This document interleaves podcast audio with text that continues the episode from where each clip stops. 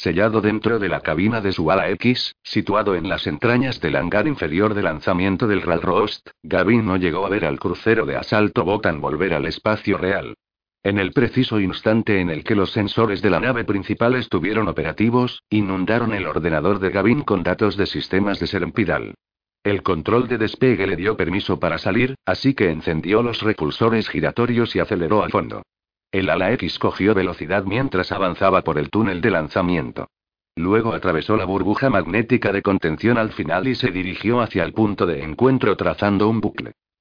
Alzó la mano derecha y pulsó un interruptor que bloqueaba los alerones S del caza en posición de ataque. Luego comprobó los escudos, los láseres y, finalmente, el sistema localizador de objetivos. Ralrost, aquí Pícaro 1. No hay señales de amenaza inmediata. Recibido, 1. Inicien incursión. A sus órdenes, Gavin captó la frecuencia táctica del escuadrón en su intercomunicador. Grupo 1 conmigo. El 2 con el fisgón. 3. Situaos debajo. De momento todo va bien, pero tened cuidado. Gavin comprobó de nuevo los monitores y vio algo de movimiento en los límites del sistema. Los datos procedían del sensor del Ralrost e identificaban a las lejanas naves como coralitas. A menos que realizaran un microsalto en el hiperespacio, tardarían un mínimo de cuatro horas en llegar al Ralrost, y para entonces la nave ya se habría ido hacía tiempo. Y si efectivamente consiguen llegar al Ralrost antes de ese tiempo, entonces sí que se habrá ido para siempre. El almirante y coincidía en que la colisión de una luna contra Sermpidal no podía ser un simple acto terrorista. Los recursos empleados eran excesivos como para no esperar un beneficio posterior. Puesto que Sermpidal no era en absoluto una amenaza y podría ser útil para lo que fuera que estuvieran haciendo los Yuzambon con Dubriñón, era de vital importancia infiltrar allí una misión que averiguase lo que pasaba. Una misión de exploración estándar aparecería con toda normalidad por los límites del sistema, empleando sondas robotosensores de larga distancia para obtener la máxima información posible. Crece y supuso que los Yuzambon colocarían sus defensas en el borde del sistema para impedir ese tipo de estrategia. El almirante había ordenado que los astronavegadores realizaran numerosos análisis de los datos de la trayectoria de salida empleada por el halcón milenario. Utilizando esa información, crearon modelos que mostraban cómo se desintegraría el planeta llegado el momento. Los modelos ayudaron a determinar hasta qué punto el planeta fragmentado provocaría cambios en el perfil gravitatorio del sistema al deshacerse en pedazos. Encontraron un punto muy cercano al planeta destruido, por el que una nave podría entrar y salir, sabiendo que los saltos dentro del sistema eran difíciles para los Yuzambon. Así que nos soltarán en ese espacio y allá iremos. Gavin dio la vuelta a su caza y se metió en el laberinto creado por los escombros de Serempidal. La caída de la luna había destrozado el planeta, pero no había sido una destrucción tan completa como la causada por la estrella de la muerte en Alderaan. Gavin había sobrevolado el cementerio de Alderaan, pero los restos de Serempidal eran mayores que las pequeñas rocas de tamaño asteroide que habían quedado de Alderaan. Podía ver grandes pedazos que en algún momento habían sido la costa. Supuso que si volaba lo suficientemente cerca vería las ruinas de las ciudades. No le atraía en absoluto la idea de hacer eso, por no decir que estaba muy alejada de los parámetros de la misión. Mi trabajo consiste en cruzar la pantalla de escombros y ver qué hay más allá, si es que hay algo. El grupo de coralitas situado en el límite del sistema hacía suponer que los Yuzambon protegían algo, pero hasta que Gavin no cruzó entre los fragmentos de corteza planetaria y la roca derretida que se había quedado congelada por el vacío del espacio, no tuvo ni idea de lo que estaban haciendo los Yuzambon. Cuando finalmente se atravesó todo ese espacio y llevó su caza hasta la luz del sol de Sermpidal, se le secó la boca. Por los huesos negros del emperador. Gavin oyó la maldición por el intercomunicador y estuvo a punto de saltar por la falta de disciplina, hasta que se dio cuenta de que era él quien lo había dicho. Fisgón, ¿estás operativo? Afirmativo, 1. Monitores activados. Bien, quiero que lo cojas todo. Gavin no estaba seguro de lo que estaba viendo, porque, aunque había contemplado cosas parecidas, nunca lo había visto en el espacio. Con su esposa, en Chandrila, el planeta natal de ella, había ido a bucear y se había maravillado ante las formas de vida bajo la superficie del agua. Viniendo de un planeta desértico, nunca se le habían pasado por la cabeza las cosas que podían esconderse más allá de las olas. Finalmente acabó por enamorarse del buceo, y disfrutaba sobre todo observando la abundante vida que bullía en las formaciones de coral del Mar de Plata. En las caras que daban al sol de los fragmentos de Serempidal había cosas que parecían caracoles, pero de un tamaño descomunal. Lo suficientemente grandes como para albergar un grupo de ala X. Podía ver el rastro que habían dejado algunos al deslizarse por el suelo, un rastro leve, como si se estuvieran comiendo la roca. A su paso se arrastraban numerosas criaturillas de aspecto similar. Parecían estar siguiendo algunas vetas minerales específicas que los grandes dejaban al pasar. Pero los caracoles pegados a la roca no fue lo único que vio. Había otros, muchos, que vagaban a la deriva hacia un punto que parecía equidistante de casi todos los fragmentos. Ahí fue donde Gavin divisó una especie de enrejado gigante, de forma más o menos oval y del tamaño de una luna pequeña.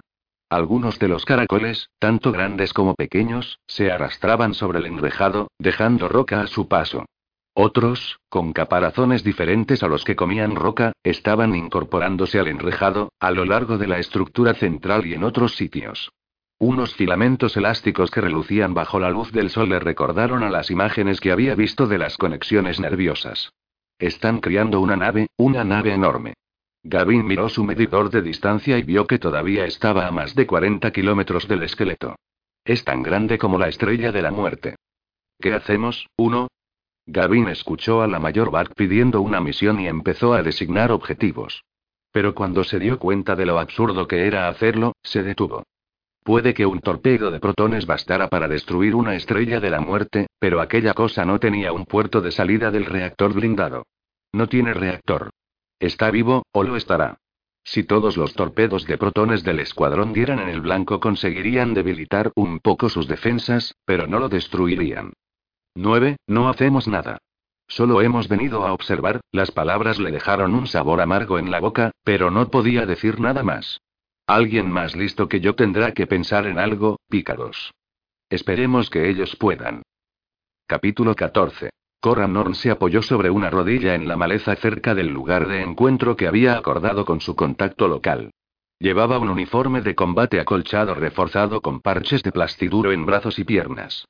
Los parches, así como el traje, tenían un colorido patrón de rojo, gris y morado, que conjuntaba con la vegetación de Garki. Sumergido como estaba en la maleza, era casi invisible para el ojo inexperto. Su contacto llegaba tarde, y aunque Corran no percibía nada fuera de lo normal en la fuerza, no por ello dejaba de sentirse incómodo. Si los Yuzambon se estuvieran acercando para tenderle una emboscada, tampoco los sentiría con la fuerza. Como medida contra esa posibilidad, Hazen, Ganer y los Nogris habían establecido un perímetro. Corran estaba seguro de que si les pasaba algo y por alguna razón no podían usar el intercomunicador para enviarle un mensaje, él percibiría su malestar mediante la fuerza y quedaría alertado. Pero alertarme por haber perdido a alguien, no es lo que quiero. De momento, la misión a Garki ya duraba una semana exenta de incidentes. El mejor suerte se había alejado bastante del lugar de la colisión, y los Yuzambon parecían no querer o no poder seguir los pequeños rastros que habían ido dejando atrás al escapar. Habían llevado la nave a una explanada situada en un complejo agricombinado a unos 40 kilómetros al norte de Peskda, la capital del planeta, y la habían ocultado en los edificios que en el pasado albergaron a los grandes androides cosechadores. Supusieron que los Yuzambon habrían masacrado a los androides que realizaban las tareas de cultivo del planeta.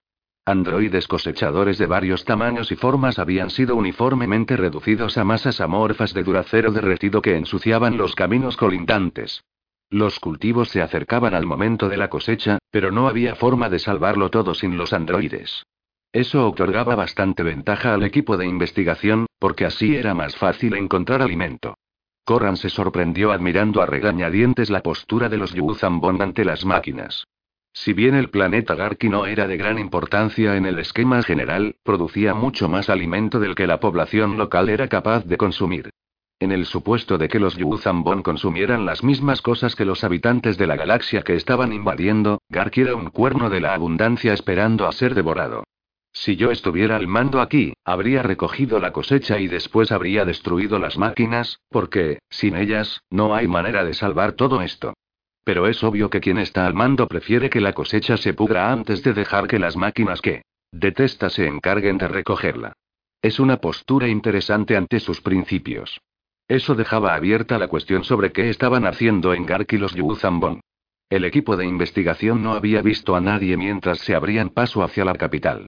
A las horas acordadas, buscaban con los intercomunicadores las frecuencias y los códigos que la nueva república había establecido en caso de que se produjera un ataque del remanente para tomar Garki. Durante las primeras noches no recibieron nada, pero luego, a los cuatro días, captaron un ruido que, tras ser descomprimido en un datapad, resultó ser un largo mensaje de texto dirigido a cualquiera que hubiera sobrevivido a la colisión al sur de Pesca. El mensaje incluía una lista de los momentos y los lugares en los que se producirían los rescates, y casi todos los sitios estaban muy cerca del equipo. Ganner y Hudson afirmaban que aquel mensaje no era más que una trampa, pero Corran no estaba de acuerdo. Si los Bond no pueden emplear máquinas para recoger las cosechas, que tienen un valor evidente, no van a utilizar una para una tarea que no saben si dará algún resultado. Por otra parte, los Bond no parecen muy capaces de tramar argucias. Podemos acercarnos a uno de esos sitios, mirar, ver lo que ocurre, y luego acudir al encuentro en el siguiente sitio. Los Nogris no dieron su opinión sobre si iban a meterse o no en una trampa. Corran sospechaba que, como un Nogri había muerto a manos de un Yu Zambon que intentaba asesinar a Leia Organa solo, todos los Nogris se consideraban obligados a vengar esa muerte por su honor. Era consciente de la reputación de los Nogris de ser sumamente letales, y le parecía más que bien que sintieran un odio personal por los Yuzambon. Al menos sé que no van a dejar que la situación se descontrole. No tenía la misma seguridad en lo referente a Hudson y Ganer. La animadversión que Ganer sentía por los Yuzambon procedía de los actos que había presenciado en Viniel. Corran sabía que Ganer no era idiota y que no se precipitaría en sus actos, pero podía imaginárselo haciendo todo lo posible por provocar una lucha con los Yuzambon. Ese deseo de enfrentarse a los Bond podría causarle muchos problemas. Y Hudson era un caso aparte. En Belkadán había sido vencido y capturado por un guerrero Yuzambon. Pese a haberse enfrentado, y vencido, a varios guerreros en Dantoine, y haber matado allí a muchos soldados esclavo de los Bon, seguía sin tener el honor que poseía su hermano pequeño de haber luchado, y probablemente matado, a más de una docena de guerreros en Dantoine. Corran no creía que Hudson fuera a lanzarse a un festival de sangre solo por igualar el marcador, pero eso tampoco le facilitaba la tarea de predecir las acciones del joven. Un instinto de determinación teñido de precaución llegó a Corran a través de la fuerza. Miró hacia el sur, por donde se acercaba un joven solitario, atravesando la selva tropical. Gracias a la fuerza, Corran no tuvo problema a la hora de localizarlo, pero la forma en que se movía el hombre habría dificultado esa tarea a cualquier otro. Era obvio que había vivido en Garki el tiempo suficiente como para no ser detectado en la selva. Corran hizo acopio de la fuerza y proyectó la imagen de alguien moviéndose rápidamente por la maleza a la izquierda del hombre. El joven se giró rápidamente, sacando una carabina láser para cubrir su movimiento. Corran salió de su esconderijo y se acercó a él. El joven se llevó la mano al oído derecho, y Corran supuso que estaba comunicándose con alguien que lo había visto a él. El hombre se giró y le apuntó con la carabina. Una oleada de miedo emanó del hombre, pero la suprimió de inmediato. Verde. Corran asintió. Amarillo. El joven sonrió, enderezándose, y bajó la carabina. La contraseña acordada era un color del espectro visible de luz, y la respuesta era el que estuviera situado a continuación del primer color. Soy Rad de Dromat. Al acercarse, el rostro del chico le resultó conocido a Corran. El nombre también le sonaba familiar. Dromat, me suena ese apellido. Mi padre estaba con la Nueva República. Murió en las guerras Traun. Las cosas comenzaron a tener sentido para Corran. Tu madre era de Garki. El joven, alto y rubio, asintió. Dimbatesk. Ella huyó del imperio, conoció a mi padre y se casó. Con él. Regresó aquí a su muerte. A Corran le recorrió un escalofrío. La vi una vez, aquí. ¿Cómo está? El joven negó con la cabeza. Murió. Los Yuzambon acabaron con ella en su primera acometida. Había organizado algunas cosas, dado lo que contaba de su época de la lucha contra el imperio, y por vivir tan cerca del remanente. Tampoco es que la cosa le obsesionara, pero escondió un par de cosas. Su previsión es el motivo por el que aún estamos aquí, me refiero a la resistencia. Siento que muriera, suspiró Corran. Recordaba a Dimbatesk como una mujer algo soñadora, pero entusiasta, lo bastante valiente como para enfrentarse al imperio en un planeta donde la rebelión no era realmente necesaria. Su adhesión a sus ideales le había traído problemas, pero a él le permitió salir de aquel planeta y unirse finalmente al escuadrón pícaro. Tu madre era muy especial. Rade parpadeó con sus ojos azules, y asintió. Vale, ya sé quién eres. Orm, el que la ayudó a salir de Garki. Ella salió sola, yo solo la llevé. Rade sonrió. Mi padre era su héroe y el amor de su vida, pero te recordaba con mucho cariño y se alegraba de tu éxito. Una punzada de arrepentimiento recorrió a Corran. Debería haber mantenido el contacto con ella, debería haber hecho algo cuando su marido murió. Negó con la cabeza. Si tenemos tiempo, me gustaría que me contaras cosas de ella. Este no es momento ni lugar, supongo. Llamaré a los míos para que vengan, tú haz lo mismo. ¿Tenéis algún sitio seguro en los alrededores? Sí, a poca distancia hacia el este. Los Yuzambon no se han acercado por allí. Corran contactó enseguida con su equipo. Hudson y Ganer llegaron los primeros, seguidos por tres de los Nogris. Corran no mencionó que había otros tres Nogris por ahí, consciente de que querían actuar como retaguardia. Rade convocó a cuatro miembros de su equipo. Dos mujeres, otro hombre y una trandosana. Juntos se dirigieron hacia el este y encontraron un búnker semienterrado y rodeado de maleza que parecía ser más antiguo que el imperio. Una vez dentro, Rade les explicó. En los primeros tiempos, los colonos practicaban una agricultura definitiva. Talaban explanadas enteras, plantaban, agotaban la tierra, y luego se trasladaban y dejaban que el bosque se recuperara por completo. Este búnker alojó en su momento a los agriandroides que trabajaron estas tierras. Hudson solo se apoyó contra una viga oxidada que se curvaba para sujetar la estructura arqueada de ferrocemento. Hemos visto lo que hicieron los Yuzambon a los androides. No hemos visto indicios de que hayan plantado bellipo las otras cosas que vi en Belkadan. Ganera sintió. Este planeta es muy fértil, yo pensaba que lo utilizarían para cultivar cosas. Y así es, Rade se estremeció. Mañana os lo enseñaremos. Están criando un ejército. Antes del amanecer iniciaron una larga caminata hacia el oeste, y después hacia el sur, hacia las afueras de la capital. Allí, al oeste del jardín xenobotánico de Pescda, fueron conducidos hasta la ladera de una colina desde la que podían contemplar un complejo de edificios que antaño formaron parte de la Universidad Agrícola de Garki. Varios bloques de edificios estaban dispuestos en círculo alrededor de una explanada rectangular central de césped. De los barracones salían filas y filas de hombres y mujeres altos y esbeltos. Estaban alineados por rangos frente al sol naciente, y unas pequeñas criaturas reptiloides se afanaban a su alrededor, dando órdenes a diestro y siniestro. Hudson se quitó los macrobinoculares. Los pequeños reptiloides son como las tropas que usaron contra nosotros en Dantoine. Ganer se echó hacia adelante, fijando la vista en la formación. Esa gente de ahí tiene las mismas malformaciones que los esclavos que vimos en Viniel y los de Belkadán, pero estas malformaciones son más similares entre sí. Corran estudió a los humanos y estuvo de acuerdo con ambas afirmaciones. Las malformaciones de coral, que eran más blancas y suaves que las que había visto con anterioridad, habían atravesado la carne de aquellos humanos. Las cuencas oculares y los pómulos estaban hiperdesarrollados, quizá para proteger los ojos, y tenían pequeños cuernos saliéndoles del cráneo. Tenían los nudillos protuberantes por las anomalías óseas, y unos pequeños espolones les crecían en codos, muñecas y rodillas.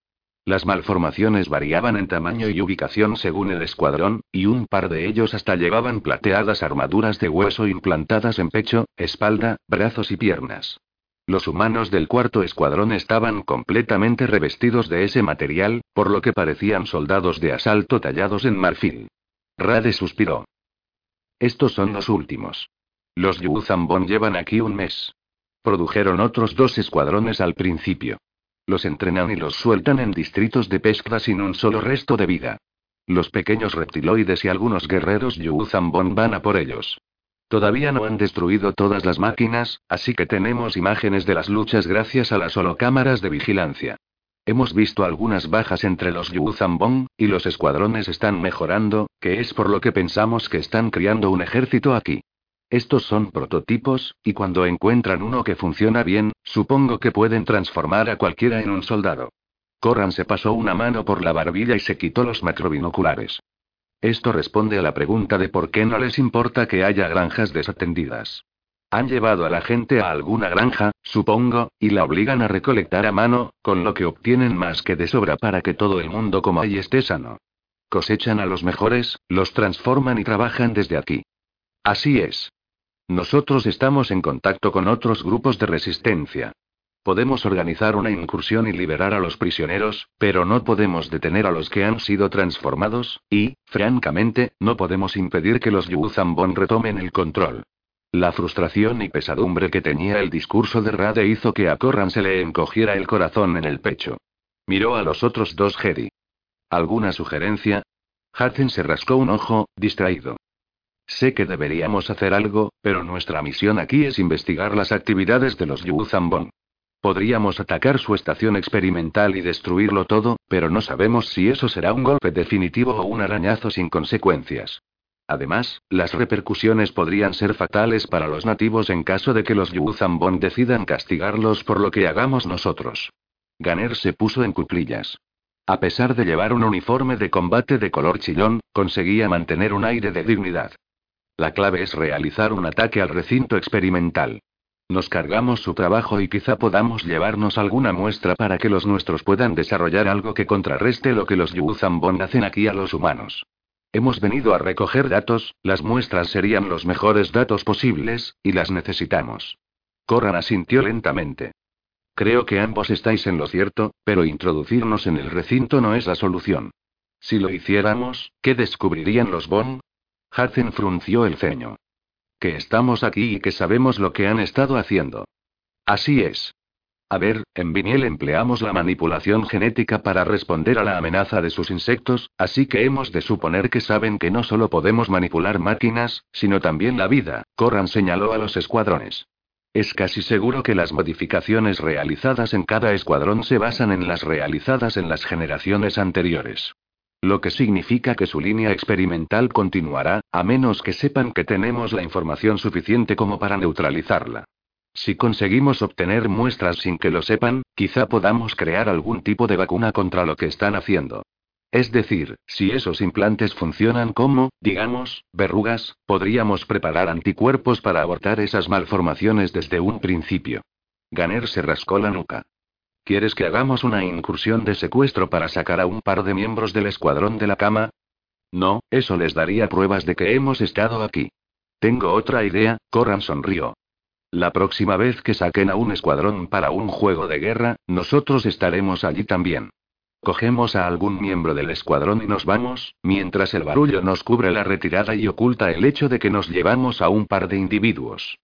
Estás obviando conscientemente el hecho de que estaremos en un campo de batalla con un montón de Yuzambon y sus pequeños esbirros.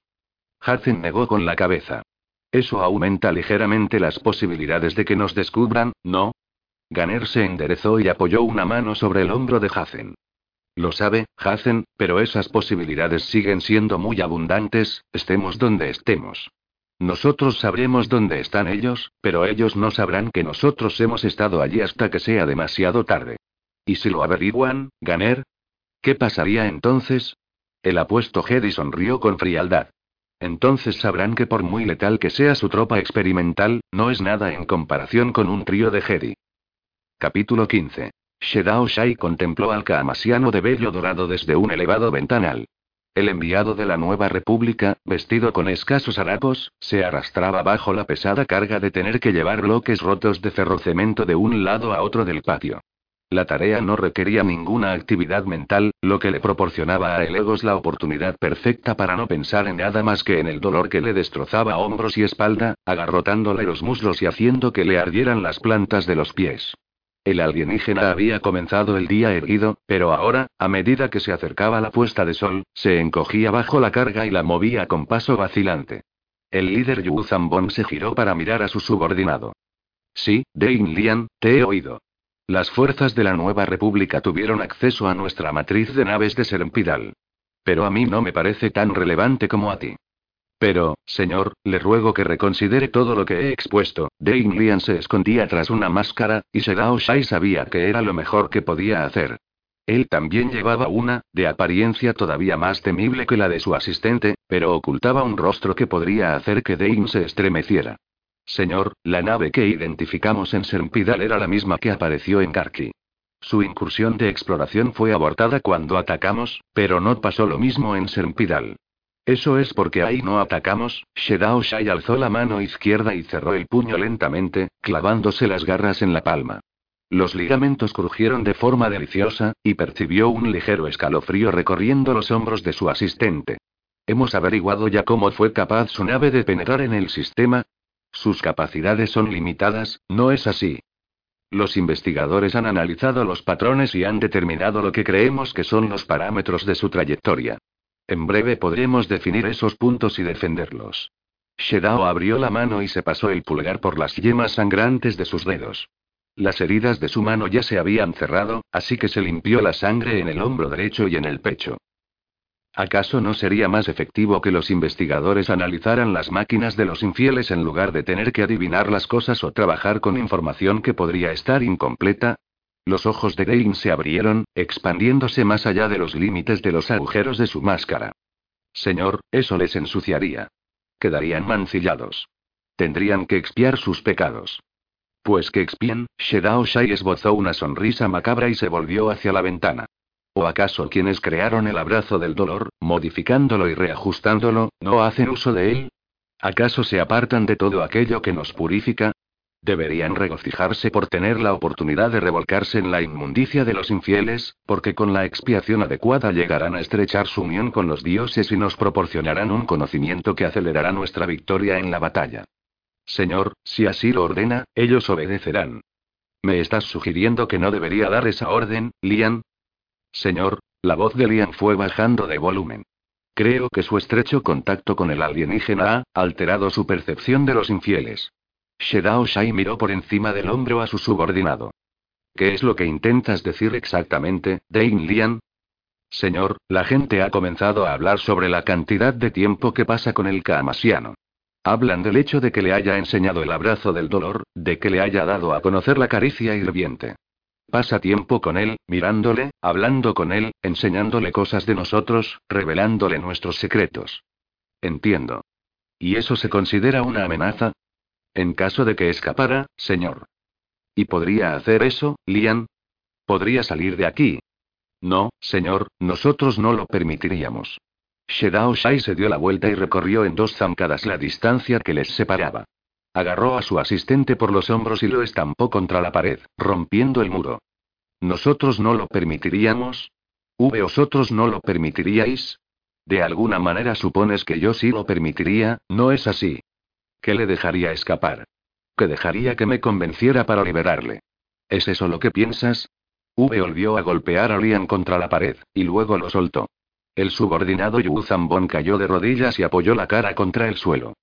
No, señor, es solo que nos preocupa, que me preocupa, su unión con los dioses. Su contacto con el alienígena podría cambiarlo a él y a usted. ¿Es eso lo que piensas de verdad? Es lo que me preocupa, señor, lo que me preocupa. Entonces domina tus preocupaciones. Shedao Shai se giró sobre sus talones y dio un paso para alejarse, pero volvió a dar la vuelta rápidamente para coger a Lian según se levantaba. Shedao dio una rápida patada, acertándole a Lian en la barbilla. La patada hizo girar al subordinado, que chocó con la pared por tercera vez, cayó al suelo y quedó cubierto por la pintura y el polvo que cayó del muro. Shedao Shai le señaló con un dedo tembloroso. Tú no eres mi señor. Yo soy tu señor. Lo que yo haga para aprender sobre el enemigo es problema mío. Y no se te ocurra cuestionarme. Los cotilleos de mis inferiores no te incumben. Estás aquí para llevar a cabo las tareas menores que están por debajo de mi capacidad, para que yo pueda dedicarme a cosas de mayor relevancia. Y si no estás de acuerdo, puedo encontrarte trabajo en otro planeta. No, señor, no. Dane alzó las manos, aunque Shedao Shai no pudo averiguar si era para protegerse de otra posible patada o para pedir compasión. No quería ofenderle, señor, sino comunicarle las murmuraciones de quienes podrían conspirar contra usted. Si hay conspiradores en mi contra, Lian, tu deber es eliminarlos. Shedao Shai cruzó los brazos sobre el pecho. Ahora baja y tráeme a Elegos. Estaré en la cámara del tanque. Sí, señor. Dane se levantó despacio, apoyándose contra la pared. Enseguida, señor. Shedao Shai esperó hasta que Dane hubo avanzado a trompicones hacia la puerta. Una cosa más. Sí, señor. Quítate la máscara antes de hablar con él. Señor, el terror en el rostro de su ayudante tenía algo de estimulante. ¿Usted no puede? ¿Que no puedo qué? Sherao. Shai se acercó lentamente a tembloroso asistente. Te quitarás máscara, me enviarás a Elegos y instalarás en el abrazo del dolor. Sales de él antes de que amanezca, mataré yo mismo. Sí, señor, como deseéis. Sulatesite tras quitarse su propia máscara, Shedao Shai contempló a uno de los grandes peces depredadores nadando despacio por el cilindro acuático. Había contemplado a ese pez bastantes veces, había mirado cómo él y su compañero rasgaban la carne que se les echaba, desgarrándola en grandes pedazos sangrientos. Cuando se alimentaban, pequeños trocitos de carne flotaban a la deriva y acababan en las fauces de otros peces. Los huesos caían hasta el fondo del tanque para ser limpiados por caracoles y otras criaturillas. Nada se desperdicia. La cosecha del dolor trae recompensa para todos, como debe ser. Había ordenado a los cuidadores del acuario que dejaran de alimentar a los peces con carne humana. A pesar de que el espectáculo era digno de ver, siempre era divertido ver a alguien negando la cualidad acaparadora del dolor, lo cierto es que Shedao había percibido un descenso en la nobleza de los depredadores. Al alimentarles con presas capturadas, estos grandes cazadores, que podían procurarse mejor alimento en libertad, se veían disminuidos. Ofrecerles algo que no reconocían como presa era casi como burlarse de ellos. Shedao Shai sonrió lo mejor que pudo. Los cuidadores y los sacerdotes, los administradores y muchos obreros, todas esas clases de Yuzambon habían caído en la desidia. Los guerreros eran auténticos cazadores. Ellos eran los Yuzambon que estaban más cercanos a la verdad del universo. Y, aún así, estaba dispuesto a admitir que no todos eran fieles a ese concepto. Dane Lian se había apartado de él, y Sedao sospechaba que ni siquiera una noche entera en el abrazo le procuraría un poco de placer. El ego se enderezó al entrar en la cámara. Se movía con fluidez, sin rendirse al dolor de todo su cuerpo. Shedao Shai se dio cuenta de que le dolía muchísimo. No podía mover del todo los brazos. Cojeaba ligeramente, como si se le desencajara la cadera a cada paso. Pero no niega el dolor, sino que lo asimila. Está aprendiendo bien. Shedao Shai se alejó del pez y saludó a Elegos con la cabeza. Has trabajado intensamente hoy y no has conseguido nada. El Kaamasiano sonrió lentamente, como si le dolieran los músculos de la cara. Al contrario, ahora entiendo mejor vuestra creencia de que el dolor es la única constante. Mi mente racional quiere rechazar esa idea, pero solo puedo hacerlo si me disocio de la realidad de mi yo físico. Y sabes que eso es absurdo. ¿Por qué? El Kaamasiano se encogió de hombros. Los filósofos discuten sobre si somos criaturas de materia elemental, o si, de alguna manera, tenemos algo de etéreo, algo que sea más que nuestro cuerpo y que funcione. Es imposible encontrar pruebas de eso, así que no nos queda otra que aceptar que es probable que no seamos más que carne, huesos y sangre. Y, si es así, nacemos con dolor, morimos con dolor y experimentamos el dolor durante toda la vida. Negarlo es expresar una creencia en lo improbable, que es como mentirnos a nosotros mismos. Y vosotros no os permitís engañaros de esa piedra. Shedao Shai asintió solemnemente. Entiendes las cosas mejor que muchos de los míos. Y, aún así, sigues sin aceptar plenamente todo esto. Me has dicho que creéis en dioses. ¿Acaso ellos no son criaturas extracorpóreas? ¿Su existencia no implica que en vuestro ser hay un componente espiritual?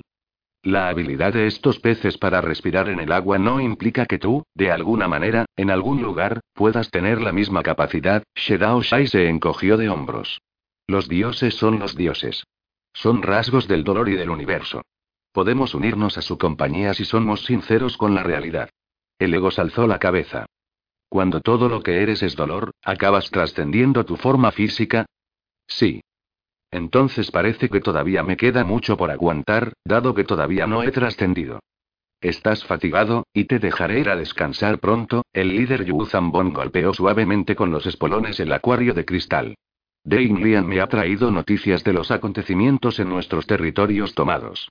Parece que tu conclusión de que la nueva república retiraría las ondas en vista del fracaso de Garki era incorrecta. La misma nave apareció en Sermpidal para averiguar qué estábamos haciendo allí. ¿Y lo consiguió? Shedao Shai reprimió una sonrisa. ¿Cómo te gusta nuestro jueguecito? No me preguntas lo que estamos haciendo en Sermpidal, solo me preguntas si esa información ha trascendido. Podría ser. Nuestras fuerzas estaban mal organizadas y no conseguimos detenerlos. Investigaron el sistema y salieron de allí. Por supuesto, existe la posibilidad de que fracasaran a la hora de analizar correctamente los datos recogidos. El Kamasiano inclinó la cabeza a un lado. ¿Tú no crees eso? No. El líder que puso aquella nave en aquel lugar es demasiado inteligente para cometer semejante error, el Yu Zambon alzó la barbilla. Fue la misma nave que ayudó en la evacuación de Dubrillón y que luchó contra nosotros en Dantoine. Creo recordar que me dijiste que su almirante al mando era un botán. Creo que me pediste que te confirmara la información que obtuvisteis de los esclavos a los que habéis interrogado aquí, el Egos apretó los labios. Creo que si la nave sigue siendo capitaneada por el almirante Credfey, volverá a aparecer donde menos lo esperéis. Así que pretendías engañarme con tus anteriores afirmaciones. El Kamasiano negó con la cabeza. La aparición del almirante en Serpidal me sorprendió tanto a mí como a ti. Yo solo preveo, basándome en este hecho, que siempre serán impredecibles. Entiendo, Shedao Shai concedió una sonrisa a Elegos y recibió una solemne inclinación de cabeza a cambio. Creo que no eres tan idiota como para creer que no estoy aprendiendo sobre tu gente con estos jueguecitos nuestros. He aprendido, por ejemplo, a abordar el argumento de nuestros jueguecitos, algo de lo que no hemos hablado antes, lo cual te sorprende. Soy capaz de sorprenderte, Elegos. Y también seré capaz de sorprender al almirante Crefei. Shedao apoyó una mano en el transpariacero mientras pasaba un gran pez gris. El almirante es un botán. ¿En qué se parece a ese almirante Chis que mencionaste? ¿También estudia arte para aprender sobre sus enemigos? No tiene las costumbres de Traun, pero tiene una reputación impecable. El Yu Zambon entrecerró los ojos. Pero es un botán, una especie que se conoce mucho y de la que hay mucha información. Un tanto falsos, esos botanos. Muy pocos se fían de ellos, y muchos les rechazan. Masacraron a tu pueblo, ¿no es así? Algo hicieron, y muchos de ellos no son dignos de confianza, ¿cierto? El Egos agitó los hombros incómodo. Pero juzgar al almirante Crece y por lo que hicieron otros botanos es un error que no deberías cometer. Bien jugado, el Egos, el Yu Zambon juntó las manos. Me has obligado a creer lo que me estás diciendo, o bien a suponer que estás mintiendo, por lo que tendría que creer lo contrario. Si estoy aquí para aprender de ti y para enseñarte, mentir sería una estupidez, el Kamasiano se llevó las manos a la espalda. Te advierto con la mayor imparcialidad. Hay algunos, Dane entre ellos, que piensan que podría asustarme con tus palabras, o caer bajo tu influencia y actuar en contra de nuestros intereses. Según ellos, el tiempo que paso contigo me ha mancillado. Es probable. ¿Y tú estás mancillado? Shedao Shai le miró de cerca. ¿Has aprendido lo suficiente sobre el dolor como para compartirlo con otros? ¿Infligirlo a otros? No, los ojos violetas de Elegos estaban abiertos de par en par. La violencia es algo terrible para los míos. Pero tú has matado en el pasado. Solo para ahorrar a otros el tener que hacerlo, el Kamasiano negó con la cabeza. Yo no infligiría dolor por voluntad propia. Ni siquiera si la víctima lo deseara. ¿Cómo atarte al abrazo? No. No lo haría. ¿Y si yo te amenazara con matar a una persona por minuto mientras no lo hicieras? La expresión del ego se endureció. Cualquier ser sujeto a una orden de muerte tan caprichosa está más allá de mi protección. Si no mueren entonces, morirán más tarde, según tú desees. Jamás estarán a salvo mientras los retengas cautivos. Dejaría que los mataras, sabiendo que al hacerlo tan rápido les estarías privando de un dolor mayor. El líder Yu Zambon se alejó lentamente y pasó los espolones por la pared transparente que le separaba del agua. Has aprendido mucho, Elegos, y me has enseñado mucho. Lo principal es lo siguiente. Los tuyos, por muy blasfemos, herejes y malditos que sean, tienen una resistencia que podría ser un problema. Me alegro de que hayas aprendido eso. Ahora tengo que comprobarlo. Shedao Shai sonrió, disfrutando con la visión de su rostro desfigurado en el transpariacero. Y lo comprobaré cuando la nueva república vuelva a enviar sus fuerzas contra nosotros. Capítulo 16. Anakin solo se sentía bastante bien consigo mismo. Cuando Luke, Mare y Mirax regresaron al Ad de Pulsar, comenzó una discusión sobre los posibles sitios a los que Daesarakor podría haber huido desde V-Ortex. Estuvieron de acuerdo en que había pocas posibilidades de que ella averiguara que habían descubierto su tapalera, por lo que era seguro que se trasladaría al siguiente lugar donde pudiera obtener información sobre un gemelo del ojo de Palpatine. La opción lógica, por tanto, era Belsavis, ya que allí fue donde viajó el primer ojo. Dos razones hacían problemática esa idea. La primera, que Belsavis era un planeta habitado que sin duda habría dado la alarma en caso de haber avistado otro ojo. La segunda, que mientras que la primera nave tenía una misión que la llevaba hasta allí, una hipotética segunda nave no tenía por qué recibir la misma misión. Anakin restringió el acceso a los ordenadores de Lazi y enfocó la búsqueda de una manera más sistemática. Descargó archivos sobre naves que habían partido de Vortex con los destinos declarados, y relacionó esos planetas de destino con un índice de los archivos imperiales que había disponibles. Un nombre apareció de inmediato en el primer puesto de la lista. Garos IV. Garos IV era conocido sobre todo por la Universidad de Garos, ubicada en Ariana, la capital.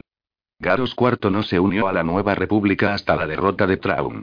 Isan e Isard había conseguido destruir bastantes archivos en los ordenadores de Coruscant cuando el planeta pasó a manos de la rebelión, pero esa destrucción no tuvo lugar en Garos IV. Los académicos tomaron el planeta con la intención de utilizar los archivos imperiales secretos para completar los estudios sobre el imperio.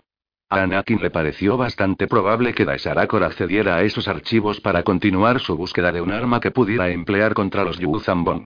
Luke estuvo de acuerdo, por lo que Mirax planeó una ruta comparada breve en Garos IV. Lo cierto es que, al estar bordeando la nebulosa de Njarikan, era bastante difícil generar una ruta, pero entre Silvador y Arturitu terminaron rápido y realizaron el trayecto en un tiempo récord. Eso aumentó sus esperanzas de llegar antes de que Daesarakor pudiera escapar. Anakin tenía la esperanza de que actuaría hombro con hombro con su tío, recorriendo el universo para atraparla. Sus buenas vibraciones se esfumaron cuando Luke le dijo que le esperara en la nave. Los otros no estaban, así que Anakin frunció el ceño y sintió como si una enorme carga le clavara al asiento del copiloto. No es justo tener que quedarme aquí. Chal corrió. Bueno, espero que no te quejes por la compañía, porque al pobre Silvador le dejarías hecho polvo si así fuera. El joven Jedi se enderezó un poco en el asiento y miró a Chalco, que estaba de pie en la puerta de la cabina. Yo solo quería poder hacer algo, ¿sabes? Lo sé, y ya lo estás haciendo. Sí, esperar. Esperar aquí nos da a ti y a mí más probabilidades de atraparla. Anakin se apoyó en el respaldo. ¿Y cómo has llegado a esa conclusión? El hombre se rió en voz alta. Vamos, listillo, fuiste tú el que. Supuso que ella vendría aquí. Deberías ser capaz de seguir hilando. Vale, ella viene aquí a por la información. Va a la universidad y vuelve aquí para poder salir del planeta. Anakin miró hacia arriba. Tampoco es gran cosa. Vale, una pista. ¿Qué hago yo aquí? Ayudarnos a encontrarla. ¿Por qué? Porque la viste en Coruscant. Yo y todo el templo Jedi. Repito, ¿qué hago yo aquí? Anakin se quedó boquiabierto. ¿Por qué tú conoces los espaciopuertos de la misma forma que Daesarakor?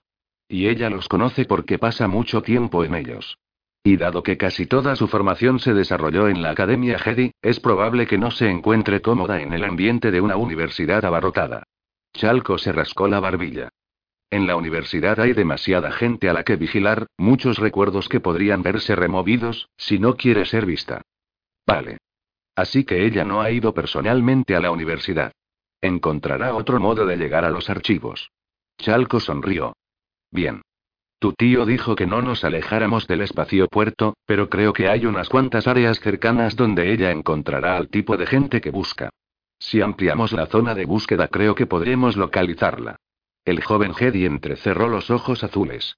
El maestro Skywalker suele ser muy específico con sus órdenes.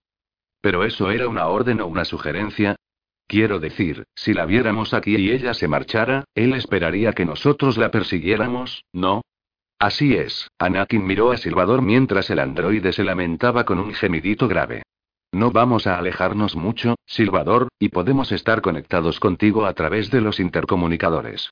Además, puedo llamar al maestro Skywalker y pedirle permiso para explorar. Chalco entrelazó los dedos, los ahuecó y comenzó a crujirse los nudillos. Podrías hacerlo, pero si nos equivocamos y ella se encuentra en la universidad, y tu tío decide regresar aquí, la perderá. Anakin miró a Chalco de reojo. ¿Es ese tipo de lógica circular la que te mete en tantos problemas, lo sabías? Es lo que me ha traído hasta aquí, chaval, por lo que estoy en posición de ayudaros a recuperar a esa Jedi vuestra y llevarla por el buen camino, tenía el tipo de sonrisa desafiante que Anakin reconoció como la que normalmente solía exhibir su padre cuando estaba a punto de hacer algo arriesgado. Vamos, chaval, levántate. Es hora de ir de caza. Sabes que no deberías hacer esto. Anakin oyó que le advertía la vocecita de su interior, pero el hecho de que le sonara más a la voz de Hudson que a la suya le apartó del camino de la sensatez. Hudson se había enfrentado por impulso a un guerrero Yu Zambon. Pero Anakin sabía que esta misión no era en absoluto tan peligrosa. Solo voy a salir a encontrar a alguien a quien estamos buscando. Se puso en pie, sacudiéndose aquel presentimiento que le rondaba por la cabeza. Vámonos. El espaciopuerto de Ariana estaba en las afueras de la bonita ciudad. La batalla para liberar Garos IV había sido breve, por lo que no sufrió muchos daños. Las fluctuaciones económicas de la nueva república no afectaban mucho al planeta, dado que era autosuficiente. De hecho, el creciente número de académicos no había hecho sino aumentar la reputación de la universidad.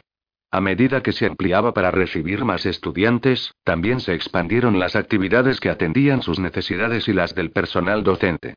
Se produjo un consecuente y súbito auge económico que permitió una reconstrucción sin problemas y que dio como resultado que Garos IV estuviera entre los lugares donde mejor se vivía.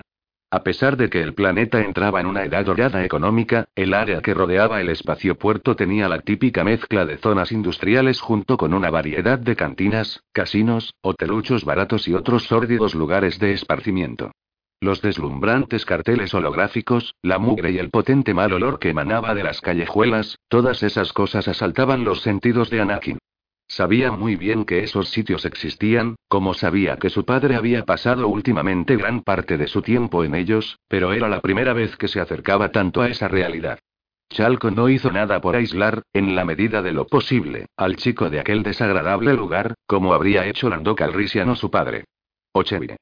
El hombre le había dicho que no podía salir con sus vestiduras de Jedi, por lo que cogieron algo de ropa del Asia Anakin se vistió más acorde con el entorno. El joven supuso que la ropa pertenecía a Corran, y solo le estaba un poco grande. Eso le beneficiaba, ya que tenía que ocultar su sable láser en la chaqueta de piel de Nev. Encontró un pequeño enganche en el forro que le permitía colgárselo bajo el brazo izquierdo. Una vez vestido adecuadamente, y después de que Chalco le revolviera el pelo castaño, despeinándolo, Anakin siguió al hombre por las calles. Percibió el cambio en los andares de Chalco, que en cierto modo comenzó a cojear. El hombre se hinchó un poco, asintiendo, guiñando el ojo y señalando a la gente que pasaba mientras andaban. Era como si quisiera llamar la atención deliberadamente, y eso realmente parecía desarmar a algunos de los que se cruzaban con ellos. Anakin seguía percibiendo una sensación de rechazo por parte de la mayoría, o algo de curiosidad por parte de algunos. Puso gran atención en concentrar la fuerza a su alrededor. Sabía que era muy poderoso en lo referente a la fuerza, pero seguía sin tener un gran control de ella. Supuso que Daesarakor estaría atenta a presencias en la fuerza, y bajo ningún concepto quería que ella le detectara antes a él que él a ella. Peor que estar siguiendo a Chalco en una absurda incursión sería revelar su presencia a la Sarakor y provocar así su vida. Mientras avanzaban, Anakin comenzó a notar que su admiración por Chalco crecía. El hombre se paró en un kiosco de información, en el que los viajeros conectaban sus datapad para descargar noticias procedentes de distintos planetas. Una vez allí realizó varias consultas, y, lentamente, comenzó a sonreír. ¿Qué pasa? He encontrado un sitio nuevo donde mirar. Iré allí, encontraré otro sitio, y así hasta que la encontremos. Anakin se puso de lado para esquivar a dos enormes itorianos, y volvió a situarse a la altura de Chalco. ¿Cómo lo haces? ¿Hacer qué? Lo que estás haciendo. Te las arreglas para sobrevivir sin hacer nada realmente. Actúas como si conocieras a toda esta gente, pero apostaría a que no les habías visto en tu vida. Acabas de hablar con ese tipo y él te ha contado algo. La barba incipiente de Chalco se erizó cuando sonrió. No conozco a esta gente en concreto, Anakin, pero conozco a los de su calaña. El tipo del kiosco de información oye muchos rumores. La gente espera de él que sepa cosas. Realiza trueques con la información. Le pregunté por los archivos imperiales secretos de la universidad y me ha enviado a hablar con otro tipo. Pero no le has pagado. Claro que sí, Chalco asintió. Le dije que un buen operador en este planeta podría hacer mucho dinero a corto plazo comprando plazas de hotel al por mayor. ¿Qué? Chalco guió a Anakin por un callejón y se inclinó un poco para mirarle cara a cara. Al otro lado del callejón, un gotal harapiento se les quedó mirando, pero una sombría mueca de Chalco hizo que se alejara tambaleándose. Lo que le he dicho tiene todo el sentido del mundo, Anakin. Este planeta es un buen sitio para vivir. Mucha gente querría vivir aquí. Bien, los refugiados procedentes de los planetas que han tomado los Yuzambon acabarán viniendo aquí. Necesitarán habitaciones y pagarán a alguien por ellas. Si esta gente compra edificios, o más bien, le pasa la información a alguien que pueda comprarlos, entonces llegará alguien que se los compre a su vez. En cosa de un año podría duplicar su dinero. Le di información a cambio de información. Yo jamás pensé que... No tuviste que hacerlo, chaval, pero sé que tu padre sí, Chalco se enderezó y revolvió el pelo a Anakin. No te voy a negar que alguna vez haya robado, pero soy más un comerciante como tu padre o Taloncarde. Y llevo mis existencias en la cabeza. Observo las cosas, calculo las posibilidades y obtengo resultados. Anakin frunció el ceño mientras volvían a la calle principal. Vale, eso lo entiendo, pero ¿no te das cuenta de que lo que haces está mal? ¿Que está mal? Venga ya. No, en serio, piénsalo. Digamos que alguien compra los edificios y el precio se eleva hasta el punto de perjudicar a los refugiados. Chalco sonrió. El gobierno les ayudará. Vale, pero ¿de dónde saca el gobierno el dinero? De los contribuyentes, el hombre le guiñó un ojo. Ya sé por dónde vas, chaval, pero no pensarás que yo pago impuestos. No, pero la gente a la que robas sí lo hace. Y si no tienen dinero, no tendrán las cosas que tú les quitas. Te va a costar algo, por mucho que quieras evadirte. Chalco abrió la boca y volvió a cerrarla de repente. ¿Qué pasa? ¿Quieres que me muera de hambre? No, quiero que tengas en cuenta las consecuencias de tus actos, Anakin suspiró. Si das información que permita a los especuladores beneficiarse a costa de otros especuladores, los únicos que saldrán perjudicados serán quienes arriesguen su dinero. Los codiciosos serán quienes salgan mal parados, no aquellos cuyas vidas serán destrozadas. Lo entiendo. ¿Y eso qué margen me deja a mí? ¿Bienes y servicios? Eso podría funcionar, Chalco arqueó una ceja. Oye, eso que dije antes del listillo no iba en serio. No, ya lo sé. Vámonos. La segunda parada les llevó a una tienda de curiosidades. Anakin esperó en la calle mientras Chalco entraba en el establecimiento. Pudo percibir la sensación de placer que emanaba de él, antes incluso de que saliera. ¿Te ha contado algo, eh? Sí, me ha dicho a dónde mandó a la otra persona que vino pidiendo la misma información. Chalco sonrió mientras obligaba a Anakin a apresurarse. Me dijo que lo había olvidado, pero que su dinero en efectivo había disminuido considerablemente hacia el mediodía. Así que repasó las grabaciones de las holocámaras de vigilancia y recuperó una conversación con una tuileco. Ella debió de dejarle la memoria en blanco después, pero la holocámara seguía teniendo su imagen, y coincidía con la descripción que me hizo tu tío. Habló con el dependiente hará unas tres o cuatro horas. Eso es que estamos cerca. Mucho. El tipo a quien envió a Daesarakor tardará media hora en llegar. Anakin esperó a que un deslizador azul doblara la esquina antes de cruzar la calle. ¿Qué le has ofrecido a cambio de la información? Le dije que era agente de seguridad privada de incógnito y que la estaba siguiendo. Le prometí que le devolvería su dinero, además de la recompensa, Chalco se encogió de hombros. Estoy seguro de que cuando descubrió la caja abierta sacó de ella todavía más créditos de los que la Jedi le había robado, así que ya ha recuperado lo suyo. Eso está bien. El hombre asintió. Y, no sé, me produce una extraña sensación de satisfacción saber que, esto, que he engañado a un timador. Qué raro, ¿eh? Para nada. Es lo más cercano a la justicia que podría darse en esta situación. Bueno, nadie sale herido, a menos que el jefe del tipo S se dé cuenta de que el dependiente ha recuperado lo que le habían robado de la caja, Chalco acortó por un callejón. Ven, es por aquí. El visca violeta. Anakin palideció ante la entrada de la cantina. Una escultura de un visca formaba un arco sobre la entrada. Las relucientes alas de casi tres metros de largo se arqueaban hacia abajo, por lo que el cuerpo de dos metros de la criatura quedaba en lo alto de la estructura. Un par de brazos salían del centro de su torso y se elevaban como si estuvieran a punto de bajar para agarrar a una víctima. La cabeza de la criatura tenía una puntiaguda probóstide de unos 40 centímetros. Los Visca, comúnmente conocidos como los grandes demonios chupasangres de Rordak, se alimentaban exclusivamente de sangre, y Anakin se preguntó qué clase de establecimiento escogería una criatura tan horrible como emblema. El interior, que olía a fermento caliente, sudor rancio y a refrigerante, no tenía viscas colgando de las oscuras vigas. Anakin estaba seguro de que eso era porque la capa de grasa que lo cubría todo habría imposibilitado que nada pudiera mantenerse agarrado allí. Se metió en la cabina que le indicó Chalco y se frotó las manos frenéticamente en los pantalones para limpiárselas.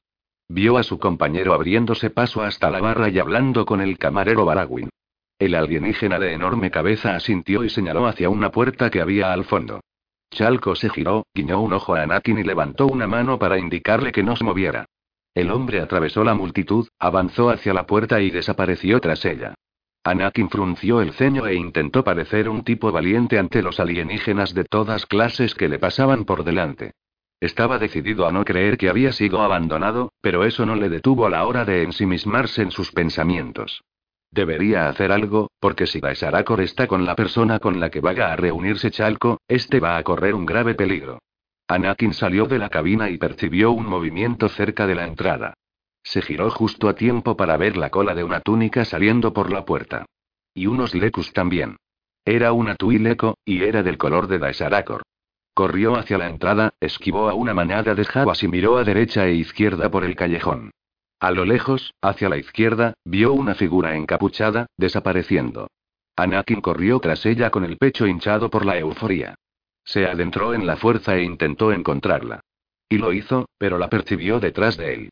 Al chocar contra un muro se dio cuenta de que la Tuileco había proyectado en el cerebro del chico su propia imagen escapando.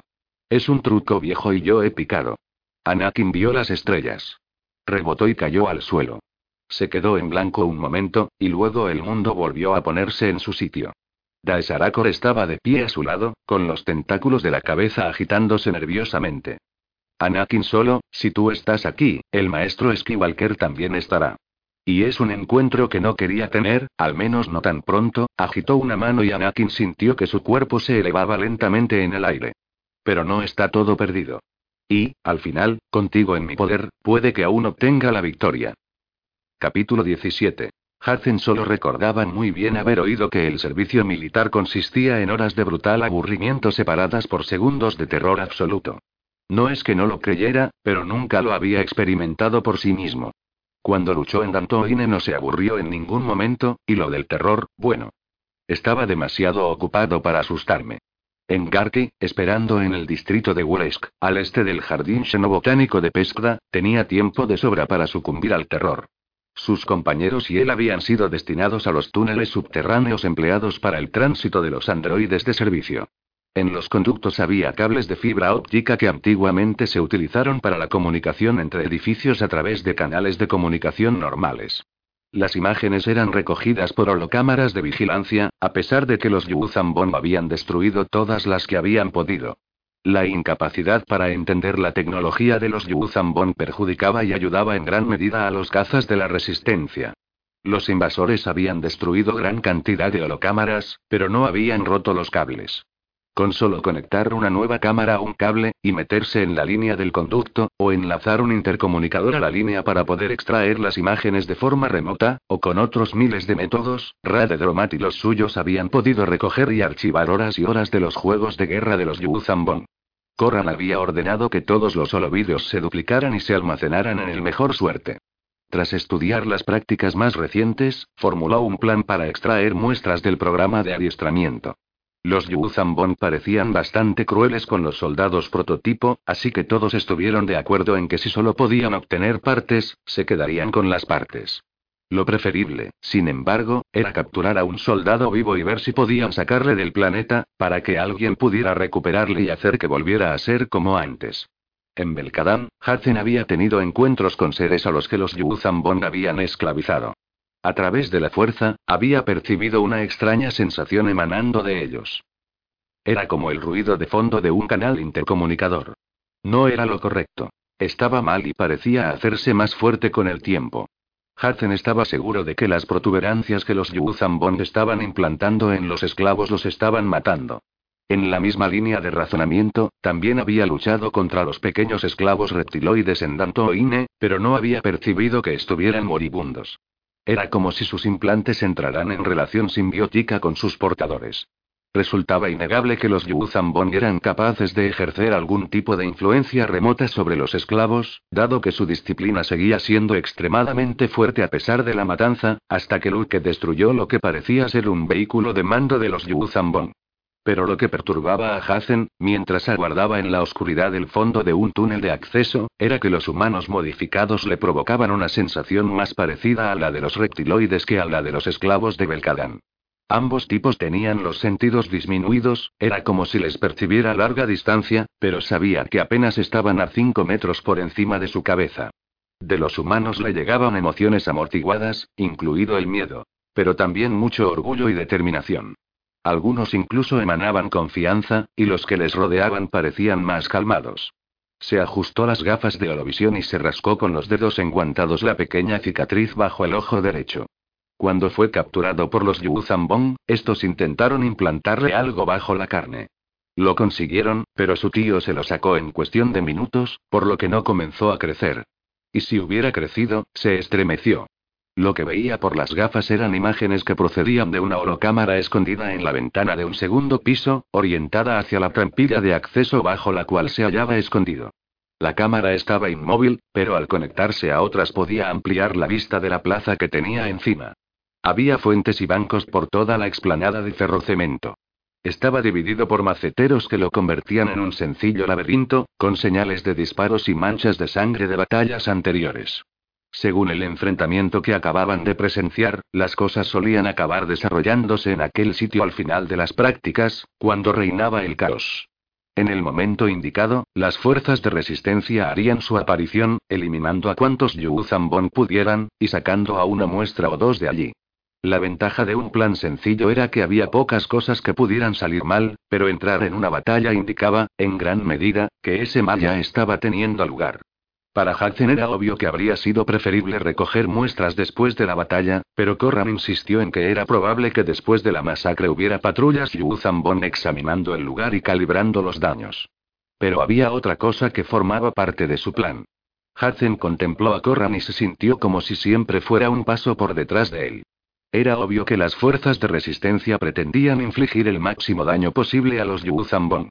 A Hudson le daba la impresión de que Rade pedía permiso a los Jedi para hacer cualquier cosa, no tanto para librarse de cualquier complejo de culpa como para saber que alguien que podía solucionar los problemas estaba de acuerdo con su plan.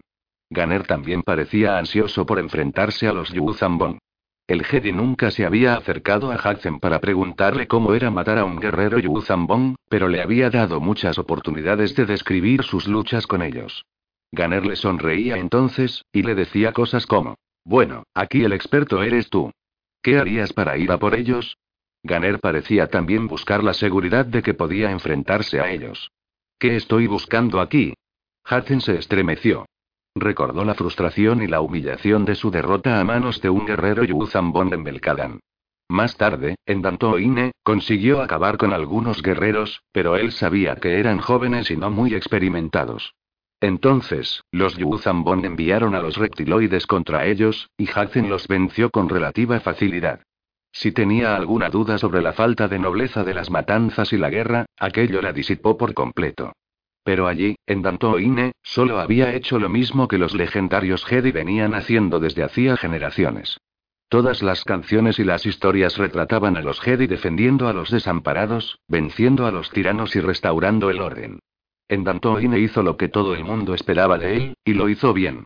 Quizá los Jedi tuvieran sus detractores en la Nueva República, pero ninguno de los supervivientes de Dantoine lo era. Todos nos vieron como gloriosos ejemplos de los Jedi, pero ¿es eso lo que yo quiero? Llevaba mucho tiempo pensando en la paradoja de los Jedi. Su tío fue adiestrado como un arma y utilizado contra el Imperio. Luke Skywalker había redimido a su padre del mal que había hecho y había destruido la fuente del mal de la galaxia. Él siguió enfrentándose al mal después de eso, hasta la batalla final contra el Imperio, e incluso después. En su opinión, los Jedi eran guerreros.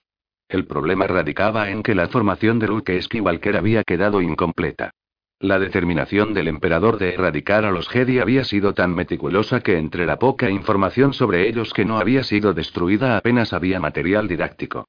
Gran parte de lo que había dejado el emperador tras de sí parecía contener errores deliberados. Seguir esos caminos podía llevar al lado oscuro, e incluso dar lugar a una nueva era Sith. Hudson sabía en su corazón que ser un Jedi era algo más que ser un guerrero.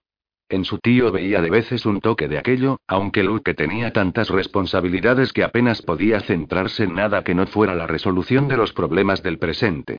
y al ver a Corran debatiéndose entre permitir un baño de sangre y planear una operación que ciertamente costaría vidas, también podía ver algo más que un guerrero.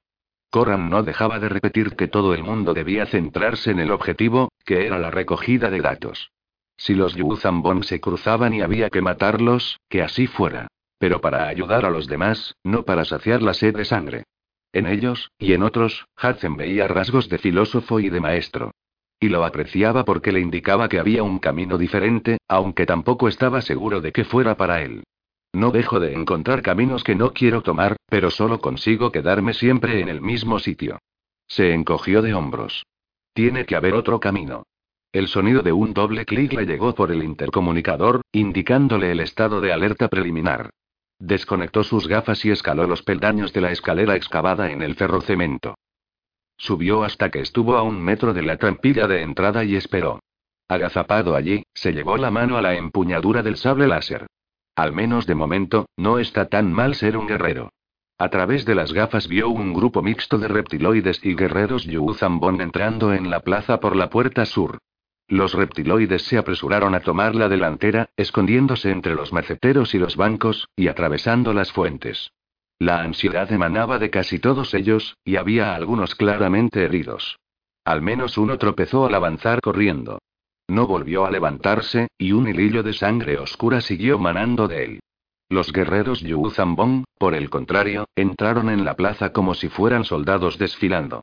Solo eran tres, uno por cada veinte reptiloides, pero su aspecto con las armaduras era majestuoso. Los reflejos plateados procedían de los filos de las negras armaduras mientras avanzaban. Tenían pequeños billip en el hombro derecho y giraban la cabeza para hablarles. Los otros guerreros asentían a modo de respuesta o respondían hablando, y daban órdenes a sus batallones de reptiloides. De repente, un grupo mixto de lo que en el pasado habían sido humanos atacó desde los edificios que rodeaban la plaza. Muchos corrían de forma normal, pero los que iban más armados avanzaban a grandes zancadas, y algunos se apoyaban con los nudillos en el suelo. Todos articulaban gritos de guerra ininteligibles, y muchos, aunque portaban pistolas láser, llevaban las armas como si fueran simples porras. Por rudimentaria que fuera la emboscada humana, al principio fue efectiva. El flanco derecho del grupo de Yuzambon se rompió y retrocedió. Y hubiera emprendido la huida si el guerrero que estaba en medio del grupo no hubiera girado el anfibastón, cortando la cabeza del primer humano que se cruzó en su camino.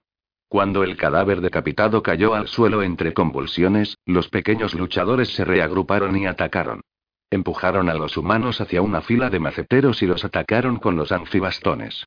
El ataque humano comenzó a fallar por la derecha, y entonces los reptiloides atacaron. Los humanos retrocedieron, arrastrando a los reptiloides hacia el interior de su formación, una formación que consistía en el grupo más reciente de humanos. Aunque formalmente era más bestial que los otros grupos, también daba una impresión de astucia. Mientras los reptiloides abrían una brecha en la formación, los extremos se plegaron, cortando la retirada del enemigo. Luego cayeron sobre ellos de forma salvaje. Cuando rechinó un sonido en su intercomunicador, Hudson conectó con una holocámara que le proporcionaba una imagen más distante de aquel enjambre de cuerpos mutilados. Tiró del cable de sus gafas para no ver ninguna imagen e, invocando a la fuerza, hizo saltar la trampilla. Se arrastró hasta la superficie y activó su sable láser. Por toda la plaza, la emboscada de la resistencia se cerraba alrededor de los Yuzambon. El fuego de los francotiradores de los edificios destrozó los distintos villip apostados para estudiar los juegos de guerra. Los rayos rojos refulgían al atravesar los canosos dispositivos de comunicación, haciéndolos estallar como si fueran fruta madura. Un par de tiradores intentaron dar a los billip que llevaban los guerreros Yu Zambon en el hombro, pero, en lugar de eso, dieron a los guerreros, haciendo que se tambalearan, pero sin llegar a derribarlos. Ganer apareció por uno de los túneles al tiempo que Hazen, pero lo hizo mediante sus poderes telequinésicos. Tenía una apariencia majestuosa, elevándose lentamente por detrás de la formación Yu Zambon. La trampilla del túnel, un pesado disco metálico, giró a su alrededor y aplastó al primer reptiloide que se acercó. El disco rebotó contra el ferrocemento y echó a rodar lentamente, dibujando una línea de sangre al mancharse con el charco que brotaba del reptiloide muerto. El Yuzambón del centro se dio la vuelta y graznó una orden que envió a los reptiloides a por Ganer. Alzando el anfibastón, que agarraba con ambas manos, lo movió en el aire. Dijo algo, y, por el tono, Ganer estuvo seguro de que era un desafío. Comenzó a girar el anfibastón lentamente, esperando. Ganer activó el sable láser con el dedo, iluminando una hoja de color amarillo sulfuroso de más de un metro de largo. Con la otra mano indicó al guerrero que se acercara. El desprecio se dibujaba en el rostro de Ganer mientras movía de forma casi casual, como descuidada, en comparación con la firmeza de Yu Zambon. El guerrero alienígena dio un salto hacia Ganer e hizo descender el anfibastón con una fuerza terrorífica. Ganer lo bloqueó subiendo la hoja del sable, y con la mano izquierda tocó al guerrero en la máscara. La rozó por el borde, haciendo retroceder rápidamente al guerrero. Ganer comenzó a proferir carcajadas, provocando que también se echaran a reír algunos humanos. Los nogris avanzaron entre los esclavos Yuzambon como un rencor entre jaguas. Los puñetazos y las patadas volaban por todas partes, haciendo crujir huesos y derribando contrincantes reptiloides. Hudson ya había visto combatir a los Nogris antes, e incluso había luchado con alguno en alguna práctica, pero nunca les había visto pelear sin cuartel. Allí se estaban comportando como asesinos en estado puro, y la facilidad y la economía de sus movimientos delataban su poder letal. Tres reptiloides se aproximaron hacia Hacen. El joven bloqueó el ataque de una porra y atravesó el pecho del reptiloide con la hoja verde de su láser. Dos rayos láser de los francotiradores atravesaron, rojos y ardientes, al segundo reptiloide. Hudson sacó al reptiloide muerto de la hoja del sable y dejó que el cadáver cayera rodando sobre el tercer reptiloide. Y cuando este cayó a sus pies, le dio un golpe con la empuñadura del sable láser en el cráneo, dejándolo fuera de combate. El guerrero Yu Zambon que luchaba con Ganer se había recuperado y volvió a ajustarse la máscara sobre la cara. El anfibastón giraba rápidamente, apenas perceptible para el ojo. El guerrero atacó rápido, por arriba y por abajo. Ganer bloqueó algunos golpes, esquivó otros y, de repente, una estocada certera le abrió una herida en el muslo que se tiñó de rojo. Ganer gruñó, y el guerrero soltó un grito y aumentó la virulencia de su asalto. Ganer dio un paso atrás, cojeando, pero la pierna le falló. Hudson le vio caer y quedarse de rodillas. Ganer alzó el sable láser débilmente para defenderse de la carga del guerrero, que blandía el anfibastón en un golpe a dos manos que podía destrozarle el cráneo. Los rayos láser sisearon por el aire, pero ninguno dio al guerrero Yu. Hudson miró la trampilla del túnel e invocó a la fuerza para levantarla y cubrir a Ganer, pero no le daba tiempo. Deseó que el guerrero recibiera algún disparo, o que Corran proyectara alguna imagen en su cabeza para salvar a Ganer, pero eso no ocurrió. Ganer ya se había salvado solo. El guerrero Yu en su carrera furiosa y alocada, fue a parar al agujero del que había emergido Ganer. Metió la pierna derecha en él hasta el fondo, y se le quedó atrapada. Hudson pudo oír el chasquido en toda la plaza. El torso del guerrero golpeó el suelo con fuerza. El casco y la protección facial se le cayeron, y una estocada de revés de Ganer le rebanó los sesos. Otro de los Yuzambon dio un grito estridente, rompiendo el silencio momentáneo que sucedió a la muerte de su compañero. En un instante, los grupos de humanos luchando con reptiloides se separaron. Ambos bandos se reabastecieron con armas nuevas que quitaron a los muertos. El guerrero Yuzambon ladró otra orden. Los humanos se dieron la vuelta, gruñendo, y corrieron hacia los miembros de la resistencia. La maldad ardía en sus miradas, sustituyendo cualquier resto de humanidad que pudiera quedarles. Capítulo 18. Luke se levantó de la silla que había estado ocupando en la oficina de la directora de la biblioteca de la Universidad de Garos y salió a la antesala antes de responder a la llamada de su intercomunicador. Dejó solas a Mara y a Mirax para tratar con la directora, una burócrata que se demoraba hasta la saciedad para explicar cada procedimiento que realizaba, reduciendo su ritmo de trabajo a algo más lento que un tauntaún mojado en oit. Si dejara que R2 se metiera en su sistema, acabaríamos en un momento. Aquí Skywalker, ¿qué pasa, Anakin? Saludos, maestro Skywalker. Daesarakor. Un escalofrío recorrió la espalda de Luke. Se adentró en la fuerza para obtener alguna percepción sobre ella o sobre Anakin. Los encontró, pero lejanos y diminutos, como si estuvieran intentando conscientemente reducir su presencia en la fuerza. Anakin tenía esta frecuencia de intercomunicador. Está bien. Un poco magullado, pero ileso, el ruido de fondo se comía la voz de la Tuileco, eliminando cualquier matiz de preocupación en su tono. Si es que lo hay. Luke se dio cuenta de que había desactivado la potencia de señal para que fuera más difícil localizarla. Si hace lo que le hemos enseñado, esta conversación durará poco y después se trasladará a otro sitio. Daesarakor, tenemos que hablar. Lo que estás haciendo no está bien. No será de ayuda para la situación. Maestro, te lo habría contado si creyera que ibas a entenderlo. Pero sé que no es así, y tampoco es culpa tuya, dudó un instante y prosiguió. Vas a bloquear el acceso a la información que necesito, así que te propongo un trato. Los datos que quiero a cambio de tu sobrino. Piénsalo. Daesarakor fuera. Maldita sea. Luke no se dio cuenta de que había gritado hasta que Mara y Mirax se levantaron de sus asientos y entraron en la antesala. La ansiedad que emanaban le llegó antes de que entraran. Daesarakor ha encontrado a Anakin y, de alguna manera, se lo ha llevado. Los ojos verdes de Mara se entrecerraron hasta parecer dos vetas de malaquita. ¿Cómo es posible? ¿Estás seguro de que está con ella? Puede que solo le haya quitado el intercomunicador. No puedo percibirlo con claridad a través de la fuerza. A ella tampoco. Es obvio que se está escondiendo y le tiene cerca, como hizo él contigo cuando estabais en Dantoine. El hecho de que él llevara el intercomunicador encima significa que estaba fuera, en alguna parte, y, esté donde esté, está con ella. Mirax conectó un intercomunicador a un puerto de su datapad y frunció el ceño a medida que las palabras comenzaron a aparecer en la pantalla. Silvador dice que Chalco convenció a Anakin de que buscaran fuentes de información local.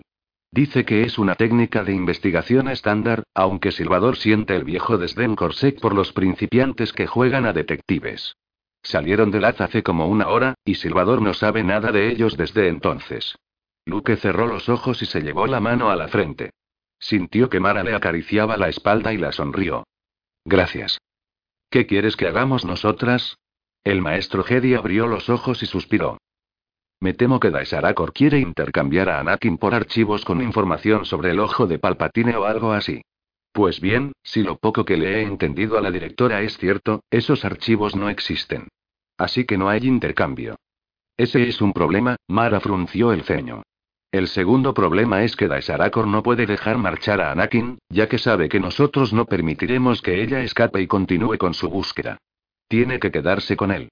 Puede que aún no se haya dado cuenta de eso, pero lo hará pronto, y no le va a gustar nada.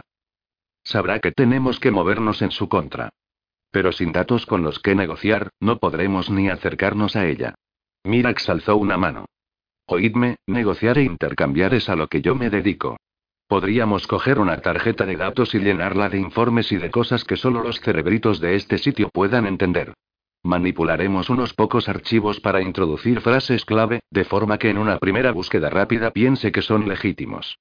Eso es todo lo que necesitamos para que muerda el anzuelo. ¿Creéis que pondría a Anakin en peligro mortal? Mara asintió, pero Luke no estuvo de acuerdo. Eso no es lo que yo percibo. Luke, está buscando superarmamento. Lo sé, pero no creo que realmente se haya parado a pensar en cuáles son los resultados de su uso. Todos conocemos la historia de Alderaan. Sabemos lo que pasó en Cávida. Recordamos el virus Kritos, pero resulta muy difícil imaginar la muerte de miles de millones de personas. Puedes sentirte fatal, devastado, por la muerte de una persona, pero puedes multiplicar eso por mil millones cuando se destruye un planeta, sobre todo cuando se trata de un planeta lleno de enemigos, Mara se encogió de hombros. Pese a lo que Mara ha hecho hasta ahora, aún no está perdida en el lado oscuro. Siempre ha tenido un buen comportamiento, suspiró. Podríamos ayudarla si supiéramos lo que ha provocado que empiece a portarse así. Ese sí es demasiado grande, la mujer de Luke asintió lentamente. Creo que el plan de Mirax merece la pena. Vamos a hacerlo. Luke sonrió y regresó a la oficina de la directora. Disculpe, pero ha surgido un problema urgente.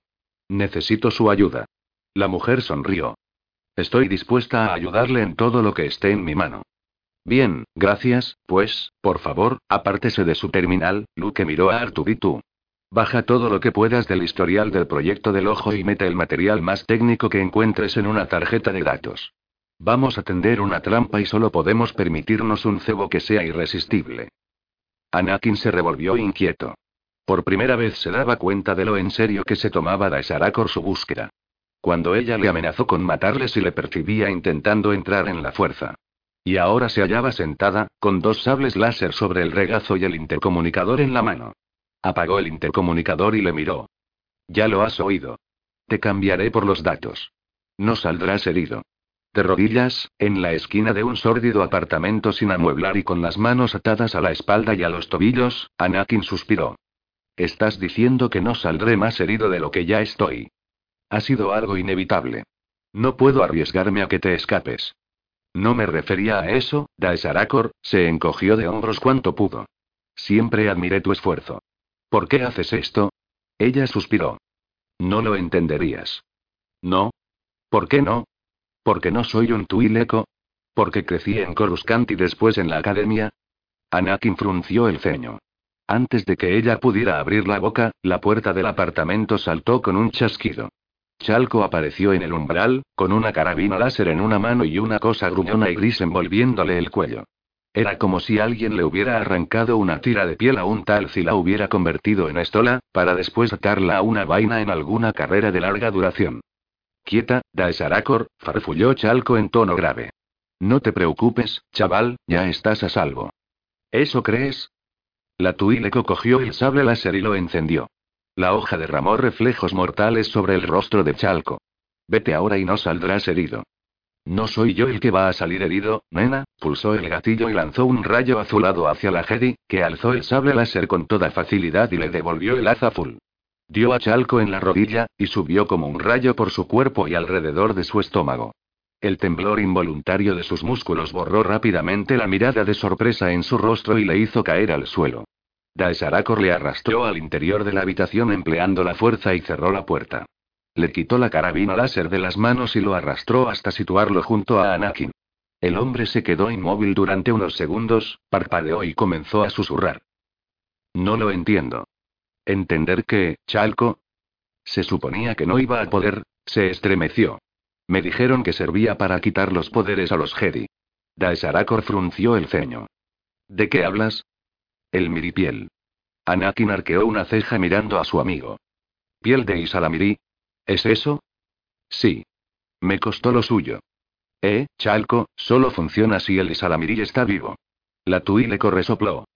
Y lo más cerca que ha estado esa cosa de la vida fue cuando alguien la cogió para sacarla del telar. Chalco grunó. ¿Has hablado con Skywalker? Daesarakor apagó el sable láser. No, querías cogerme tú solo. Da igual, sigo teniendo algo de tiempo. Anakin alzó la mirada. ¿Ibas a decirme por qué haces esto? No, iba a decirte por qué no lo entenderías, la mirada de la Tuileco se endureció. Has tenido una vida privilegiada, Anakin. Tus hermanos y tú fuisteis tratados como héroes desde que nacisteis. Habéis ejercido fascinación sobre millones de seres. Las expectativas con respecto a vosotros eran enormes, son enormes, y he de decir en vuestro favor que lo lleváis bastante bien. Sin embargo, os sitúa en una posición desde la que no podéis entender al resto. Lo que no puedo entender es por qué quieres encontrar un arma capaz de matar a miles de millones de seres. ¿Ha habido algo tan malo en tu vida como para llevarte a eso? ¿No puedes imaginar lo que es querer matar a millones de seres? No. Ni siquiera para proteger a tu familia. ¿Para salvar a tu madre? ¿A tu padre? Ella le miró directamente.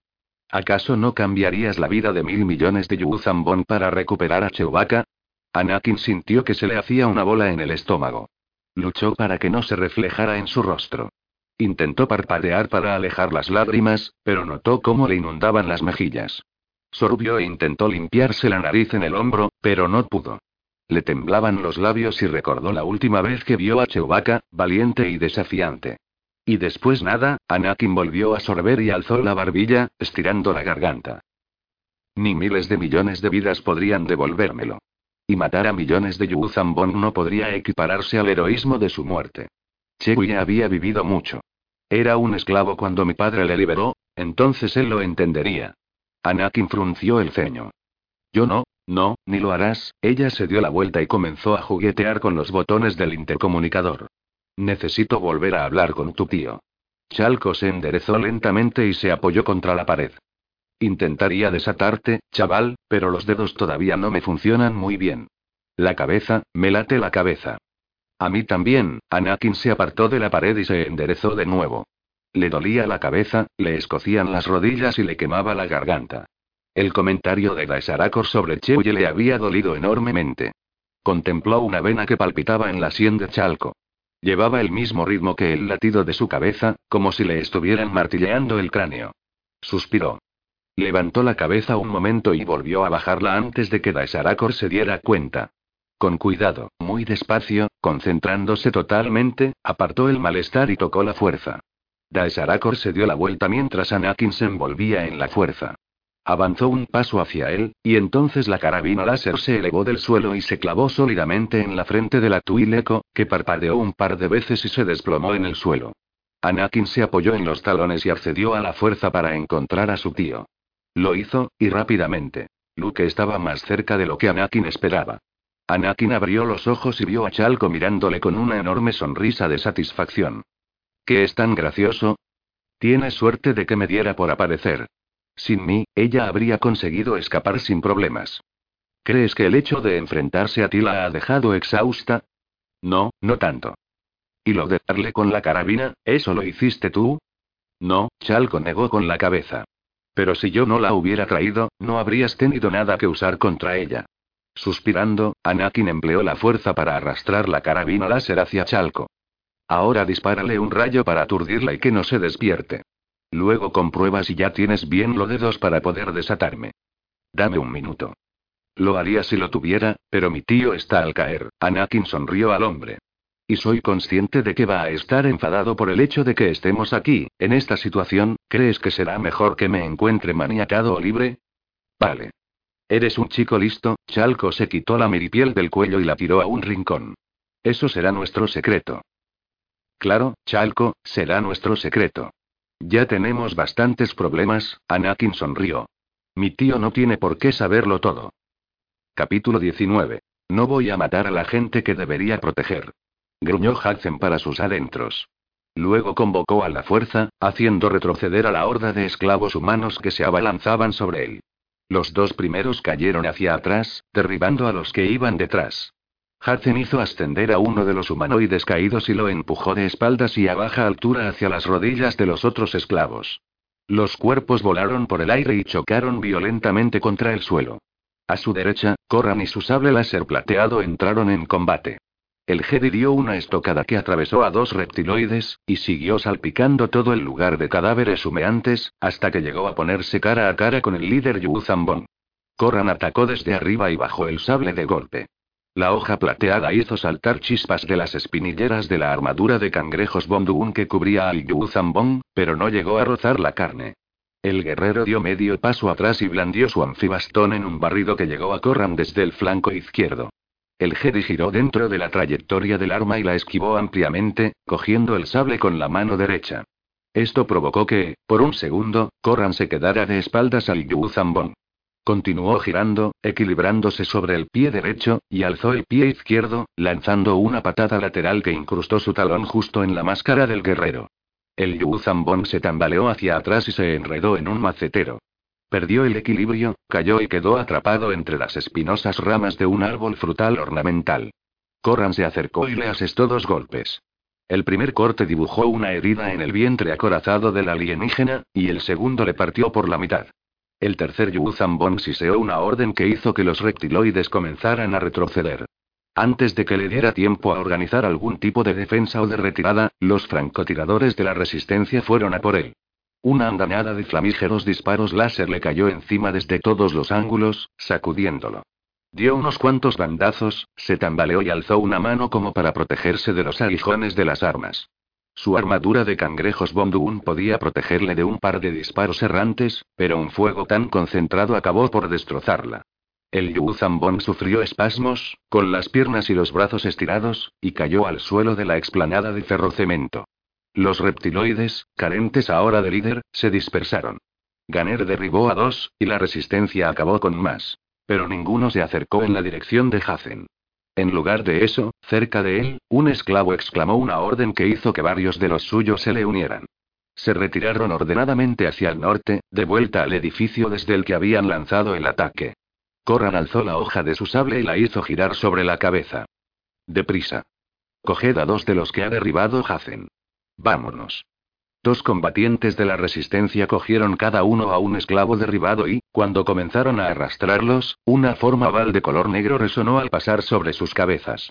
Desapareció por detrás de los edificios en dirección sur, pero Hudson sintió que la boca se le secaba. Eso era un coralita, corran. Babas de Sit. Corran echó un vistazo al cronómetro. Tenemos que salir de aquí rápido, y aún faltan al menos dos horas para que vengan a buscarnos. Sigamos el plan, compañeros. Sacad de aquí a los prisioneros en los vehículos. El resto nos quedaremos para enfrentarnos a los Bon. Ganera sintió sombrío. Me han dicho que merece la pena visitar el jardín xenobotánico de Pesca. Bueno, pero no pienses que vas a tener tiempo de leer todos los cartelitos. Ganer frunció el ceño, pero Hudson sonrió. Oye, al menos cree que sabes leer. La réplica del Jedi de más edad fue eclipsada por la reaparición del coralita. La nave descendió y flotó a unos 10 metros por encima de la plaza. El cañón de plasma implantado en el morro soltó un rayo que siseó por encima de la cabeza de los Jedi y creó un cráter de dos metros de ancho en el ferrocemento. Corran señaló hacia el oeste. Largaos de aquí. Yo me quedaré para distraerlo. Ganer comenzó a correr hacia el oeste, pero Hudson cogió a Corran de la manga. ¿Estás seguro de que sabes lo que haces? No, pero eso nunca ha sido un impedimento. El Jedi corelliano le guiñó un ojo a Hudson y se puso recto, antes de salir corriendo hacia el este. Agitó el sable láser en el aire y gritó. Venga, chispitas, atrévete. El cañón de plasma giró en dirección a Corran como el ojo de un insecto. El Jedi se preparó, sable láser en mano, listo para rechazar el disparo. La luz dorada comenzó a brillar en el morro de la nave. Vete, Hazen, vete. El joven Jedi frunció el ceño y arremolinó la fuerza a su alrededor. Asió la trampilla que Ganer había usado como arma y la elevó en el aire. La incrustó en el morro del camión y utilizó todas sus fuerzas para mantenerla ahí. Hudson sintió un inmediato golpe de tensión a través de la fuerza, así que duplicó sus esfuerzos. La trampilla se iluminó de un rojo incandescente, luego se puso blanca y acabó por evaporarse del centro hacia afuera. Un chorrito de plasma salió disparado, y Corran lo abatió sin dificultades. En el coralita, pequeñas líneas doradas se abrían paso por la negra cubierta de la nave, de proa a popa. Parecían definir los puntos en los que se habían ensamblado las distintas piezas. Después, una luz cegadora llenó la cabina e hizo saltar las ventanillas. El hirviente plasma saltó por los aires, y la nave permaneció ahí un instante antes de precipitarse de morro al suelo de ferrocemento. La colisión fue lo suficientemente violenta como para abrir surcos en la superficie, derribando a Hazen. Las piezas de la nave saltaron y comenzaron a desperdigarse por toda la plaza. Hazen apenas había comenzado a darse cuenta de lo peligrosas que eran, cuando Corran se acercó corriendo, le cogió por los hombros y le sacó de allí. Un pedazo enorme de la cola del coralita cayó justo donde había estado Hazen. Sonrió a Corran. Gracias por salvarme la vida. Muy bien, pero de ahora en adelante no desobedezcas ninguna orden. El joven Jedi parpadeó confundido. Pero si te he salvado la vida. Detalles, detalles, Corran tiró de él mientras corrían para alcanzar a Ganer y al resto de combatientes de la resistencia. Yo estoy al mando de esta expedición, por tanto, yo decido los riesgos y quién los corre. Has estado a punto de morir. Hudson frunció el ceño. Pero como te salvé la vida, tú pudiste salvar la mía. Corran entrecerró los ojos, pero sonrió. Mira, si vas a seguir utilizando la lógica en mi contra, tendré que enviarte de vuelta a casa. Sí, señor. Corran se agazapó en la sombra de uno de los cobertizos de jardín xenobotánico, con la respiración tan acelerada como hacía años que no la sentía. La retirada de la plaza había sido más fácil de lo que esperaba. Los esclavos humanos fueron tras ellos, pero con poca organización. Corran prefería no tener que matar a los esclavos, pero los miembros de la resistencia pensaban que liberar a sus compatriotas garquianos de sus sufrimientos era como una misión sagrada.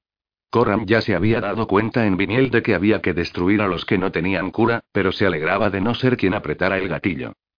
Observó el otro lado del camino, donde Hudson solo se apoyaba sobre una rodilla. El chico le había impresionado. Chico. Por los huesos negros del emperador. Ya es un hombre, y no para de crecer. La utilización de aquella trampilla para cubrir el cañón había salvado la vida de Corran. El hecho de que el flujo de plasma hiciera saltar el cañón y llenara de plasma todo el interior de la nave había sido un beneficio añadido. Pero lo que más le había gustado de Hudson era cómo había seguido a Corran en su retirada. Junto con otros miembros de la resistencia, ellos dos formaban la retaguardia del grupo. Ganer y cuatro Nogris iban con el cuerpo central. Y los otros dos Nogris iban más adelante, con otros combatientes de la resistencia y los dos prisioneros. La acción a la que se enfrentaba la retaguardia no fue muy significativa hasta que descendió una gran nave Yuzambon. Fue en ese punto cuando los guerreros Yuzambon entraron en combate, y era obvio que estos eran algo más que entrenadores de esclavos. Corran se agachó cuando creció el zumbido, y una forma esbelta y oscura voló hacia él. El insecto cortador le pasó rozando la cabeza y aterrizó en el polvo, a unos pocos metros tras él. Sacó las patas y, si hubiera podido, habría vuelto al guerrero que lo había lanzado. El Jedi hizo girar la empuñadura de su sable láser. La hoja se puso de color púrpura y su tamaño se duplicó. La reluciente hoja rozó al animal, convirtiendo instantáneamente la humedad del mismo en vapor. La criatura chasqueó, y el lugar quedó salpicado de patas y trocitos de insecto. Odio esas cosas. Hudson asintió y señaló hacia la derecha. Corran volvió a poner la hoja en modo normal, y se asomó por la esquina del edificio. Alcanzó a ver la sombra de un guerrero Yuzambón que huía, pero nada más. Estos guerreros son muy buenos. No vamos a verlos hasta dentro de un buen rato. La voz de Ganer se abrió paso en el auricular del intercomunicador que llevaba en la oreja. Perímetro comprobado. La sección itoriana es nuestra. Corran dio dos golpecitos en el micrófono de su intercomunicador para que Ganer supiera que le había oído, miró a Hudson y señaló a los jardines y a un elevado bosquecillo de árboles Bafor. El chico asintió y corrió hasta allí en un zigzag aleatorio para evitar que pudieran apuntarle. Bien hecho, Hudson. El otro Jedi salió de su esconderijo y apretó los dientes al notar el dolor de las piernas. Se alejó de su refugio, buscando algún movimiento, luego giró y echó a correr. Al igual que Hazen, corrió de un lado a otro, e incluso dio un par de saltos. Dos insectocortadores le pasaron rozando, y después, una cosa azul, más gorda, chocó contra el suelo y explotó a su derecha. Luego, Corran se metió por una galería y giró a la derecha. Entonces oyó algo que se movía sobre el ferrocemento. Estuvo a punto de detenerse, agazapado en la sombra de la galería, para tender una emboscada al siguiente Yuzambón que pasara, pero sabía que los que le seguían podrían con él. No, es mejor que vayamos al bosque de Bafor. Esa será nuestra baza. El bosque de Bafor era una rareza propia de Thor. Los elevados árboles, con sus hojas verde oscuro, eran semi-inteligentes, y una de las poderosas razones por las que los itorianos adoraban a la madre selva. La decisión de los itorianos de trasplantar Bafor a Garki subrayaba su creencia de que los garkianos tenían un lazo armónico y único con su entorno que tenían los itorianos. Corran esperaba que los Jedi pudieran conectar mediante la fuerza con los árboles y así saber dónde estaban sus perseguidores. No tenía ni idea de si el plan tendría éxito, pero, por el momento, era lo mejor que tenían. Corran llegó al centro del bosque y se arrodilló junto a Ganer, Hudson y Rade. Podía ver en sus rostros que ya se daban por muertos. Él también, pero cada segundo que pudieran ganar daba más tiempo al mejor suerte para cargar a sus pasajeros y salir de allí. Miró a Hazen. Debería haberte hecho ir con la nave. Hazen se encogió de hombros. Yo solo soy el copiloto. Si salimos de este planeta, saldremos juntos. Trato hecho, Coran miró a Ganer. ¿Has intentado leer a los árboles? Ganer asintió sombrío. Hay algo, pero es muy vago y muy sutil. Rade señaló el polen amarillo que manchaba el suelo. Es primavera. Los árboles dedican mucha energía al crecimiento y a la reproducción. Están floreciendo, después de todo. Ya lo veo, Corran suspiró. Mi abuelo me dijo una vez que un baño de sangre es alimenticio para las plantas. De una forma y otra se van a poner las botas. Hudson señaló hacia la galería. Ya vienen. Bajo los arcos, se acercaban rápidamente algunos reptiloides y esclavos, tomando posiciones a cubierto. Los francotiradores de la resistencia dieron a algunos, pero no hubo bajas graves. Llegaron más esclavos y experimentos de los Yuzambong, pero se quedaron allí parados, esperando junto a la puerta. Sus miradas ansiosas indicaban a Corran lo que estaban aguardando. Y, cuando llegó, no pudo evitar sentirse impresionado. Uno a uno, siete guerreros Yuzambon desfilaron por la galería. Se movían rápidamente, pero sin prisas. Trataban de no ponerse al descubierto, pero lo cierto era que se ponían, y no buscaban protegerse. Unos cuantos disparos láser acertaron a darles, pero sus muertecinas armaduras rechazaron los rayos. Rade alzó una mano. Esperada que haya mejor distancia de tiro. A esta distancia, la armadura no cederá. Es otro tipo de armadura, Rade. Esto va en serio, Corran permaneció arrodillado y contempló al último guerrero Yu Zambon pasar por los arcos. ¡Qué bien! Nos lo vamos a pasar en grande. Hudson le miró. Creo que nuestra definición de diversión es ligeramente distinta a la suya. No eres tú quien me preocupa, sino ellos. Corran pasó dos dedos por el polen amarillo de Bafor y se untó por debajo de los ojos. No es tan impresionante como sus máscaras de batalla, pero algo es algo. El guerrero que Corran supuso que era el líder Yu Zambon dio un paso adelante en la formación. Rade empezó a dar la orden de derribarlo, pero Corran alzó una mano. En voz baja le dijo: Recuerda que estamos ganando tiempo. El Yu Zambon blandió el anfibastón y comenzó a gritar. Soy crack del dominio Val. Garki es mío. Rendíos y viviréis. Corran se levantó, pero Ganer se puso delante de él. Soy Ganer Risode. Soy un Jedi. Antes de tocar a nuestro líder, tendrás que vértelas conmigo. No sabía que te importara, Ganer. Me das igual, Corran, pero la última vez que dejé que te enfrentaras a los Yuzambon tuve que elevarte hasta una nave y salvarte la vida. Más vale prevenir que curar. Uno de los Nogris se adelantó, colocándose entre los Yuzambon y Ganer. Yo soy Muskil, del clan Baikbair. Para llegar a un Jedi hay que pasar por mí. La tensión apelmazaba el aire. Para Corran era del todo palpable, e incluso los árboles Bafor parecían notarlo ya. Empezó a caer una fina lluvia de polen amarillo, como si el llamativo color pudiera neutralizar de algún modo la malevolencia que impregnaba el aire. Vio puntos amarillos posándose en los hombros del uniforme de combate de Ganer, y motear la carne del Nogri, añadiendo una nota de color a lo que antes era totalmente siniestro. Entonces, un único disparo láser acertó a dar a un reptiloide, que giró sobre sí mismo y se desplomó en el caminillo de grava. La tensión explotó como el trueno, y aunque Corran sabía que aquello era un suicidio, cargó junto a los otros hacia la formación Yu Zambon. Los rayos láser, rojos y ardientes, inundaron el aire, derribando a reptiloides y esclavos y dejando a los Jedi y a los Nogris igualados en número con los guerreros Yu Zambon. Pero no por mucho tiempo. Lo cierto es que Muskil llegó a Crackball antes que Ganero Corran. El Nogri empuñó una daga al acercarse, pero el anfibastón giratorio del guerrero mandó el cuchillo a cierta distancia. Y entonces, incluso antes de que la daga llegara a posarse en el suelo, el Yuzambon se acercó, le cortó las piernas al Nogri y le asestó una estocada, empalándolo con la cola del anfibastón. La sangre salió a borbotones, mientras Crackball extraía su arma del cadáver y arremetía contra Ganer. La hoja azufre del Jedi atacó las piernas del guerrero. Crackball giró sobre el pie izquierdo, dejando atrás el derecho, consiguiendo así un corte en la armadura, a la altura de la espinillera izquierda. La inercia llegó a Ganer más allá del guerrero, y este le atacó cuando giraba para hacer funcionar de nuevo su sable láser. Ganer cayó hacia atrás, sujetándose con la mano izquierda el rostro rasgado. Corran fue a por Crackball, pero Hudson llegó antes. El joven Jedi atacó por arriba para que el Yu Zambon le bloqueara con el anfibastón. Hudson mantuvo la posición, apretando la hoja contra el bastón, y, con la pierna derecha, dio una patada al guerrero en la rodilla izquierda. La articulación se puso rígida y se bloqueó, y podría haberse partido, pero el guerrero saltó hacia atrás. Hudson blandió la hoja verde de su sable, hundiéndola en la herida que Ganer le había hecho en la espinillera izquierda, y llegando hasta su muslo.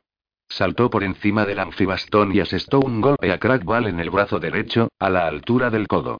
El sable láser lo cortó, echando chispas y humo, separándole brazo y anfibastón del cuerpo. Corran pasó de largo junto a Hudson y se agachó junto al malogrado Ganer. Bloqueó un golpe destinado a decapitar al Jedi derribado e hizo girar la hoja de modo que acertó a un guerrero en la pechera. El Yu Zambon cayó, bloqueando por un instante el paso a uno de los suyos. Esto proporcionó a Corran la oportunidad de pisar la empuñadura del sable láser de Ganer y elevarlo en el aire. Lo cogió con la mano izquierda y lo mantuvo con la hoja apuntando hacia atrás. Dejó que la punta de su hoja plateada vagara a la deriva, como si quisiera conectar los puntos de polen de la armadura de Yu Zambon. Venga, vosotros dos. Vamos, Corran pateó el suelo con fuerza y retó a los guerreros que tenía delante. No tengo todo el día. Ellos se miraron, y uno dio un paso adelante, pero se detuvo.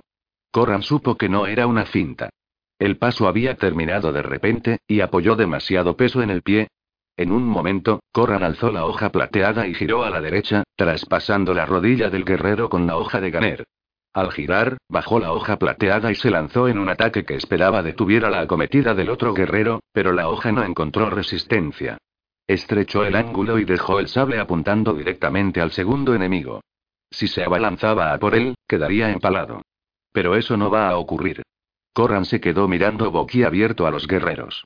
El tejido suave y brillante que recubría las junturas de la armadura de cangrejos Bondubun comenzó a hincharse, poniendo las articulaciones rígidas. Un fluido oscuro emanaba de los agujeros de las axilas, llevándose por delante las manchas de polen. La hinchazón obligó a los guerreros primero a enderezarse, y después, rígidos, se desplomaban. Comenzó a fallarles la respiración, y Corran no tuvo duda de que la inflamación de la armadura les estaba ahogando. A su alrededor, todos los guerreros Yuzambon habían caído al suelo, junto con dos nogris. Ganer intentó levantarse, con el guante izquierdo cubierto de sangre. Hatten se situó junto al cuerpo moribundo de otro guerrero, mientras el fuego de la resistencia dispersaba a los esclavos, que huyeron del jardín. Hatten estaba alucinando. ¿Qué ha pasado? Corran pasó una mano por el aire. Si tuviera que decir algo, diría que su armadura viviente ha tenido una desagradable reacción alérgica a este polen. Las ha inflamado y las está matando, describió un círculo con su sable láser. Tenemos que quemar todo esto. Todo. ¿Qué? Hatten señaló a los Bafor. Son semi-inteligentes. Nos han salvado. ¿Cómo vamos a quemarlos? Tenemos que hacerlo. Tenemos que quemar todo el jardín, Corran hizo un gesto a Rade. Hay que hacerlo. Sabemos que el polen de vapor afecta a la armadura de cangrejos Bondubun rápidamente. Los Yuzambon no lo saben, porque si no jamás habrían entrado aquí. Esta información es vital, y tenemos que evitar a toda costa que los Yuzambon se enteren de lo que ha pasado. El joven Hedy negó con la cabeza. ¿Y si solo es el polen de este bosque? ¿Y si la genética de este bosque es única? Entonces coged esquejes, muestras de polen, todo lo que queráis, Corran miró a Rade. Tenemos que prender cuatro hogueras para que los Yuzambon no sepan qué es exactamente lo que hemos querido quemar. También tendremos que destruir el sistema de eliminación de incendios para que todo salga bien. Sus muertos tendrán que arder también. El líder de la resistencia asintió. Ya estoy en ello. Hudson negó con la cabeza. Este lugar, tanto verde. ¿Acaso no sientes la fuerza aquí, Corran? Claro que sí, Hazen, pero debemos ir más allá. Se puso de rodillas junto a Ganer, y ayudó a uno de los combatientes a ponerle un vendaje en la cara. Los Bon acabarán sabiendo lo que ha pasado aquí. Solo espero que lo que estamos haciendo nos dé tiempo para establecer una defensa para Hitor. En caso contrario, este planeta morirá, y con él se irán nuestras esperanzas de expulsar a los Yuzambon de la galaxia. Capítulo 20. Hudson comprobó la pantalla digital del inyector sedante que sostenía en la mano derecha. Queda una dosis. Los dos prisioneros habían recibido droga suficiente como para mantener a un grupo de hombres sedados una semana, y, aún así, podían moverse. Aunque no mucho, dadas las fuertes ataduras que les habían puesto los nogris. Igual de fuerte era la impresión que le habían causado los experimentos de los Yuzambon, acompañada de visiones sangrientas de una larga guerra contra ellos. Salió de la trasera del mejor suerte y pasó sigilosamente junto a Ganer, sentado con un vendaje a presión enrojecido en la cara. Salió por la escotilla y se acercó rápidamente donde Corran hablaba con Rade. Saludó a ambos, pero esperó a que terminaran su conversación antes de comenzar a hablar. El garquiano sonrió algo triste. Aprecio la oferta, Corran, pero no voy a coger una de esas plazas libres que tienes en la nave. No puedo abandonar a mi gente, y ellos se negarían a acatar una orden de evacuación. Nos quedaremos aquí indefinidamente. No estoy siendo altruista, Rade. Tus conocimientos de los Bond son muy valiosos, y los necesitamos. Pero todavía necesitáis más que nosotros sigamos aquí, en activo, para que los Yuzambon crean que el incendio del jardín xenobotánico fue un acto terrorista. El líder de la resistencia dio una palmadita en el hombro al Jedi de Masera. Vuestra presencia aquí ha significado mucho, y seguiremos pasándoos información. Tenéis que iros para encontrar la manera de que los nuestros vuelvan a ser como antes. Tenemos que quedarnos aquí para asegurarnos de que haya alguien que dé la bienvenida a los que vuelvan. Corran entrecerró sus ojos verdes. No os estamos abandonando, que quede claro. V volveremos para liberar Garki. Rade amplió la sonrisa. Más os vale daros prisa en volver. Estamos planeando hacerlo por nuestra cuenta. Hudson le enseñó el inyector. Nuestros huéspedes están sedados, pero no sé por cuánto tiempo. Queda una dosis. ¿Puedo dársela a Ganer? ¿La ha pedido él? El chico negó con la cabeza. Pero está pasándolo mal. Corran lo pensó un instante y asintió. Pregúntale si la quiere. Si te dice que no, dásela de todas llenas. Será una broma, Corran negó con la cabeza. Es un Jedi y está sufriendo. No quiero que se le dispare la telequinesia y que se rompa algo. No podemos irnos hasta que recibamos una señal, y quiero que estemos preparados para despegar cuando eso ocurra. Nuestro margen de escape no va a ser muy amplio. La idea de tener que inyectar a Ganer una dosis de sedante contra su voluntad le parecía a Hudson una violación de su intimidad y de su dignidad, y, por un momento, pensó que Corran le había dado la orden por la enemistad que existía entre ambos Jedi. Pero el razonamiento de Corran tenía mucho sentido, y el hecho de que lo hubiera pensado antes de decirle a Hudson lo que tenía que hacer implicaba que había buscado posibles alternativas para no añadir agravio al sufrimiento de Ganer. La orden podía significar un mal trago para Ganer, pero era por el bien de la misión. Era obvio que los deseos de Ganer, o los de cualquier otro, tenían que subordinarse a lo que estaban haciendo. Por esa misma razón, debería haberme ido de la plaza cuando Corran me lo ordenó, independientemente de las consecuencias. De repente, Hudson vio la función de líder de la misión de forma totalmente diferente. Ese momento, siempre había visto al líder como alguien con poder, y podía considerar esa posición deseable. Significaba que una persona era considerada superior a sus compañeros. Había que seguir sus órdenes, sus designios eran la ley.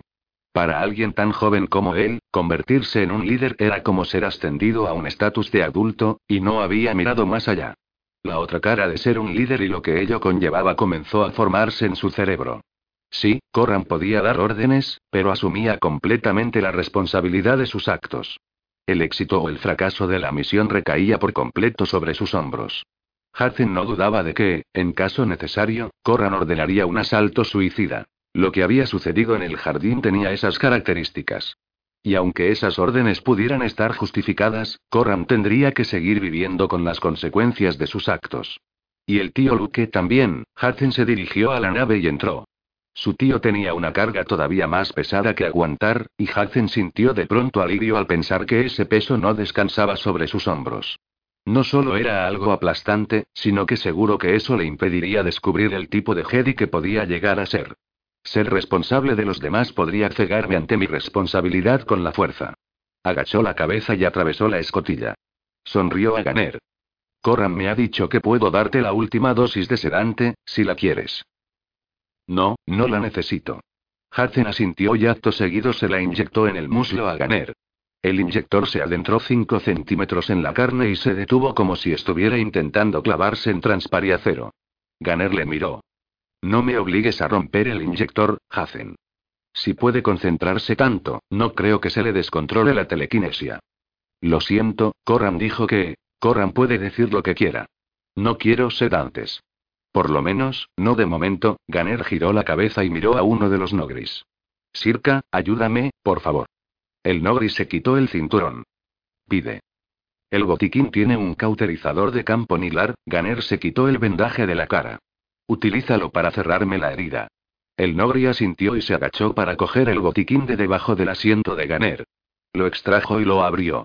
De la caja sacó un aparato de 16 centímetros de largo capaz de emitir un rayo láser de baja frecuencia y corto alcance que quemaría la herida para cerrarla. El Nogri se enderezó y, por primera vez, Hudson se dio cuenta de que algunos de los rasgos del rostro gris del Nogri eran cicatrices. Seguro que algunas de ellas se las había cauterizado el propio Sirka.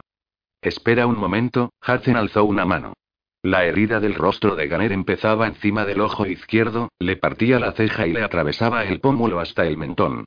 La sangre manaba en la parte inferior de la herida mientras Ganer jadeaba, y era obvio que el anfibastón había llegado al hueso al abrirle la herida. Esperar a que. Vamos a salir de aquí. Podrás sumergirte en un tanque de Bacta. Si utilizas eso te quedará cicatriz. Ya me imagino, Ganer miró al Nogri. No quiero virguerías, limítate a cerrar la herida. El Nogri sintió y se puso a recomponer la carne de Ganer. Pasó el cauterizador por los bordes de la herida, que soltó pequeñas nubecitas de humo blanco. El olor agridulce de la carne quemada penetró en la nariz de Hazen, que no pudo eludirlo. Deseaba con todas sus fuerzas alejarse de allí, pero tampoco pudo hacerlo. Ganer apretó fuertemente los apoyabrazos del asiento. Los músculos se le tensaban con cada roce del cauterizador. Hudson podía percibir el dolor emanando de él, pero era considerablemente menor que el asco que sentía el Jedi herido. Hudson tuvo la impresión de que, con cada toque del cauterizador, Ganer revivía el corte que le había abierto la herida. No te preocupes, Ganer, no volverán a engañarte. Ganer no dijo nada hasta que Sirka se arrodilló y comenzó a cerrar la herida del muslo del Jedi, que cogió un paño empapado en desinfectante y se lo pasó por la cara, limpiándose la sangre. Se fue casi todo el rojo, excepto la línea brutal que le cruzaba la cara desde la frente hasta la mandíbula. La cicatriz estaba en carne viva, pero Ganer se la limpió a conciencia sin problemas.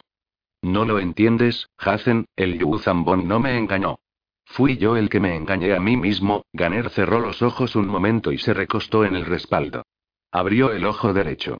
Desde que empezó la misión, e incluso desde la primera vez que oí hablar de los Yu Zambon, quise demostrar que era mejor que ellos. Estaba furioso por el hecho de no haberme enfrentado a ninguno en Viniel. El primero que maté esta tarde, lo hice engañándole para que cayera en ese agujero. Yo sabía que era tonto, y murió por su estupidez. Y, de alguna manera, creí que era un genio comparado con ellos. Pequeñas nubecitas de humo blanco se elevaron como un velo entre Ganer y Hudson mientras el Nogrit cerraba la otra herida. Ha sido una tontería por mi parte pensar que era un genio en comparación con los Yu Zambon. Llevo pensando así mucho tiempo, a diferencia de otros Jedi. Tu tío, Corran, Cam, los demás, no pertenecen a nuestra generación de Jedi. Conocieron el imperio, lucharon contra él o estuvieron a su servicio. Son mayores. No conocen la fuerza como nosotros, no recibieron la formación que hemos recibido nosotros. Con una inclinación de cabeza, dio las gracias al Nogri, que ya estaba guardando el cauterizador. Crackball me hizo pagar por mi arrogancia como nadie lo había hecho antes. Y podían haberlo hecho. Tu tío podía haberme dejado por los suelos. Corran podía haber sido más desagradable, pero yo me tomé su amabilidad como un signo de debilidad.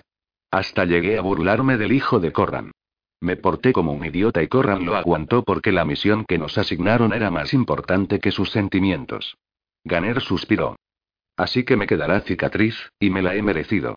El viejo Ganer tenía un rostro perfecto para una actitud perfectamente arrogante. Pero eso se acabó. Cada vez que me mire al espejo recordaré que ese Ganer murió en Garki, y que yo ocupo su lugar. El tono de frialdad en la voz de Ganer hizo que Hudson sintiera un escalofrío. Quiso protestar, decirle a Ganer que no necesitaba un rostro desfigurado para recordar la clase de persona que debía ser. Pero no podía articular palabra. Cuando crecemos cambiamos físicamente. Quizá Ganer necesite este cambio, no para recordar quién debería ser, sino en señal de lo que ha llegado a ser. Mi tío perdió una mano del mismo modo. ¿Qué me pasará a mí? Ganer suspiró. Y ahora, si no te importa, Hudson parpadeó. ¿Qué? El sedante. Ahora sí lo quiero. Hudson frunció el ceño. Pero podrías haberlo tomado antes, para facilitar todo. No quería facilitarlo, Hudson. Quería que fuera memorable, sonrió y cerró los ojos. Despiértame cuando estemos de nuevo a salvo. Hudson le introdujo el inyector y le administró una dosis completa de sedante. Sonrió al ver a Ganer relajándose.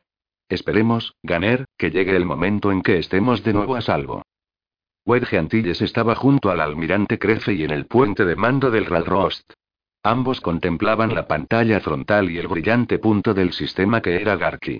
Parecía muy lejano, pero un simple salto en el hiperespacio podía llevar la nave hasta allí en un instante. Y meternos de cabeza en una emboscada. Wedge negó con la cabeza lentamente. ¿Tú crees que nos están esperando? El almirante Botan se encogió de hombros, nervioso. Todavía hay muchas cosas que desconocemos de ellos, Wenge. Sabemos que si mandamos un mensaje desde aquí a Garki tarda tres minutos y cuarto estándar en llegar a los nuestros. No sabemos si los Yuzambon tienen medios para comunicarse más rápidamente. Hará unas 12 horas nos llegó un mensaje de Corran solicitando la recogida. Puede que los Yuzambon hayan reaccionado ante su operación y hayan pedido apoyo. Babas de Sit. Ni siquiera sabemos si los Yuzambon pueden viajar por el hiperespacio como nosotros, o si son más rápidos que nuestras naves. Ni siquiera sabemos lo cerca que están de Garki, o cuál puede ser su tiempo de reacción. De vivir se aprende, los colmillos de y relucieron cuando sonrió. Si vivimos, aprenderemos, sin mirar atrás, gruñó una pregunta. sensores, ¿no hay ninguna lectura anómala en el sistema? No, almirante, todo está dentro de la normalidad. Las lecturas de la fluctuación gravitatoria no indican ningún incremento de masa oculto cerca de las lunas o los cinturones de asteroides. Si los Yuzambon tienen naves escondidas, han de ser muy pequeñas. Gracias, sensores, el Botan se dio la vuelta e hizo un gesto con la cabeza al oficial de vello oscuro del panel de comunicaciones. Teniente Arrica, envió un mensaje al coronel Orm. Dígale que hemos venido a recogerle. Solicite que transmita durante la salida los informes que haya elaborado. Active una señal repetidora de comunicaciones aquí para captar y enviar la información en caso de que haya problemas. A sus órdenes, almirante. El botan albino miró a Kicho Zelchu, que estaba en el centro de orden de operaciones de vuelo. Coronel, sea tan amable de poner a los cazas en alerta. Enseguida, almirante. y se dio la vuelta, entrecerrando los ojos. Podría parecer que la decisión de avanzar es difícil, pero la verdad es que no lo es. El trato que hicimos con Orn y los suyos fue una ganga. Ellos se adentran en el peligro, nosotros los sacamos de él. Y yo mantendré mi parte del trato. Creo que es lo que debe hacer, aunque haya quien pueda cuestionar esa decisión en caso de que los Bond nos estén esperando. Wedge le dedicó una sonrisa sombría al Botan. Si bien es cierto que las críticas a posteriori siempre se basan en el exceso de imaginación a priori. Lo que deberíamos haber sabido se tomará como hechos que optamos por pasar por alto. Si cree que estoy pasando algo por alto, hágamelo saber. Así lo haré, almirante, Wedge señaló hacia Garki. Ahora mismo, lo único que quiero ver es el horizonte de Garki y una nave acercándose hacia nosotros. Estoy de acuerdo. Timonel, ejecute la ruta de la trayectoria inversa primaria. Espabilaos todos, tenemos unos héroes que rescatar. Jaina solo, enclaustrada en la cabina de su ala X, percibió con menos intensidad el microsalto al interior del sistema Garki que la sensación de malestar de los miembros de la tripulación a los que no les gustaban los saltos. Mientras esas impresiones se disipaban, recibió de inmediato una autorización de despegue, y aceleró a fondo. El caza salió disparado por el tubo de lanzamiento y emergió al exterior por debajo del vientre del Ralrost, situándose entre la nave y la rotante esfera de Garki. Jaina llevó el ala X al lado de babor de Annie Capstan, y ambas comenzaron a orbitar. Chispas, sensores al máximo, filtro de características de vuelo de los Bond. El androide silbó a modo de respuesta. Jaina se aguantó las ganas de emplear la fuerza para ver si percibía a su hermano. Ya había sufrido cuando el equipo de trabajo fue introducido en Karki. Racionalmente, podía comprender la necesidad de seguridad en la operación, y recordaba la impresión que recibieron todos a bordo del Ralrost al pensar que el equipo había muerto. Gavin se comportó correctamente con respecto a la tragedia, y la posterior revelación de la verdad creó un sentimiento de unidad entre la tripulación y los pilotos. El hecho de no saberles había unido, y emplear en este momento la fuerza sería violar la confianza ganada. El último informe decía que había heridos, incluido un Jedi. Sabía que no era su hermano. Estaba segura de que cuando su gemelo muriera ella lo sabría, independientemente de lo lejos que estuviera de él. Y sabía reconocer la enorme diferencia existente entre heridos y bajas, pero en alguna parte de su mente pensaba que los Jedi eran, de algún modo, especiales, y no el tipo de héroes que caen en combate. Por lógica, y basándose en la historia Jedi reciente, sabía que eso no era estrictamente cierto, pero la imagen del heroísmo en la tradición Jedi le permitía aceptar a nivel emocional esa fantasía como cierta. Ahora mismo la única posibilidad que debes tener en mente es la de acabar con unos cuantos Bond para que el mejor suerte pueda volver a casa. Comprobó los sensores, pero seguían limpios. Nada por aquí, uno. Annie Capstan, su compañera de vuelo, informó en la frecuencia táctica del escuadrón. Aquí 12. Tengo un contacto procedente de Garki. Parecen ser los nuestros. Bien, aguantad ahí. Jaina estaba a punto de pedir a Chispas que contactara con Annie, cuando el androide soltó un berrido. Su monitor del sensor primario se encendió mostrando un enorme contacto, y luego otros más pequeños, y todos ellos comenzaron a dividirse en contactos todavía menores. Jaina alzó la mirada a través del cristal de la cabina y se le quedó la boca seca. Por los huesos negros del emperador. Los Yuzambon habían llegado, y con todo su potencial. Capítulo 21. Cora Norm pilotó el mejor suerte derecho hacia el Ralrost y le alegró ver a los ala X saliendo de la nave Botan. Una sonrisa iluminó su rostro. Activó el sistema de comunicación de la nave. Ahí está. Ya estamos en casa. Oyó un grito ahogado de Hudson y percibió la angustia que brotaba repentinamente del joven. Mira eso. Corran, tenemos problemas. Gracias por la introducción, Hacen. Ahora, si no te importa, extiéndete un poco más, puso la suficiente firmeza en su tono para que Hudson volviera a concentrarse. ¿Cuántos, qué y dónde? Lo siento, Corran, Hudson exhaló bruscamente. Tengo uno grande, siete pequeños y coralitas por todas partes, al menos 64, pero cada vez llegan más. Los pequeños son del tamaño de una corbeta, el grande es un crucero Yuuzambon. Todos se dirigen hacia nosotros. Su ritmo de avance indica que nos alcanzarán antes de que lleguemos al Ralrost. Gracias. Supongo que debo darlas, Corran conectó con la frecuencia táctica del crucero de asalto Botan. Aquí el mejor suerte llamando al Ralrost. Podemos desviarnos y salir de aquí. Marchaos. Negativo, mejor suerte, seguid acercándoos. Corran reconoció la voz del almirante Crefey. Con todos mis respetos, señor, aquí hay bonds suficientes para formar un cinturón de asteroides. No vale la pena arriesgar el Ralrost por nosotros. A pesar de su humildad, coronel Orm, soy yo quien toma aquí las decisiones. Vengan lo más rápido que puedan, el almirante Botan hizo una pausa. Esto no nos coge desprevenidos. En su cabina del orgullo ardiente, con la máscara de cognición conectándole al aparato sensorial de la nave, Dane Lian dejó que se le pasara la sorpresa inicial que le había provocado encontrar fuerzas de la nueva república en Garki. Había propuesto a Shedao Shai una expedición a Garki, principalmente para comprobar los progresos de Crackball en el experimento de conversión de esclavos. Basándose en informes de sus propios agentes de la estación de Garki, quería demostrar que no se había eliminado del todo a la resistencia, y así avergonzar a Crackball poniendo en tela de juicio a su señor. Shedao Shai le había concedido permiso para la expedición, pero exigiendo a Dane que llevara consigo un nutrido séquito bélico. Las preguntas de Dane sobre el motivo de la escolta recibieron una mirada por toda respuesta. Accedió a la petición porque sabía que sería un desperdicio de recursos que mancillaría el honor de Shedao Shai. Y, de alguna manera, él lo sabía. Dane Lian se estremeció y se concentró en lo que pasaba. Los sensores de la nave le proporcionaron una impresión holográfica del sistema y de las naves. Su entrenamiento le permitió reconocer que la nave más valiosa era la que escapaba de Garki y de sus fuerzas, aquella hacia la cual enviaban sus cazas los infieles. La orden fue emitida a la vez que pensada. Sus fuerzas se orientaron hacia la pequeña nave que huía de Garki. Cogedla, destruidlas luego destruid al resto. En el puente de mando del Ralrost, el almirante crece y se alejó de la pantalla de visualización cuando los escudos antiproyectiles comenzaron a cerrarse. Caminó hasta el panel de comunicación con paso firme, pero sin mostrar ansiedad, y sonrió a la botan allí sentada. Teniente, por favor, invite al grupo Martillo a adoptar las posiciones designadas en caso Delta. A sus órdenes, almirante.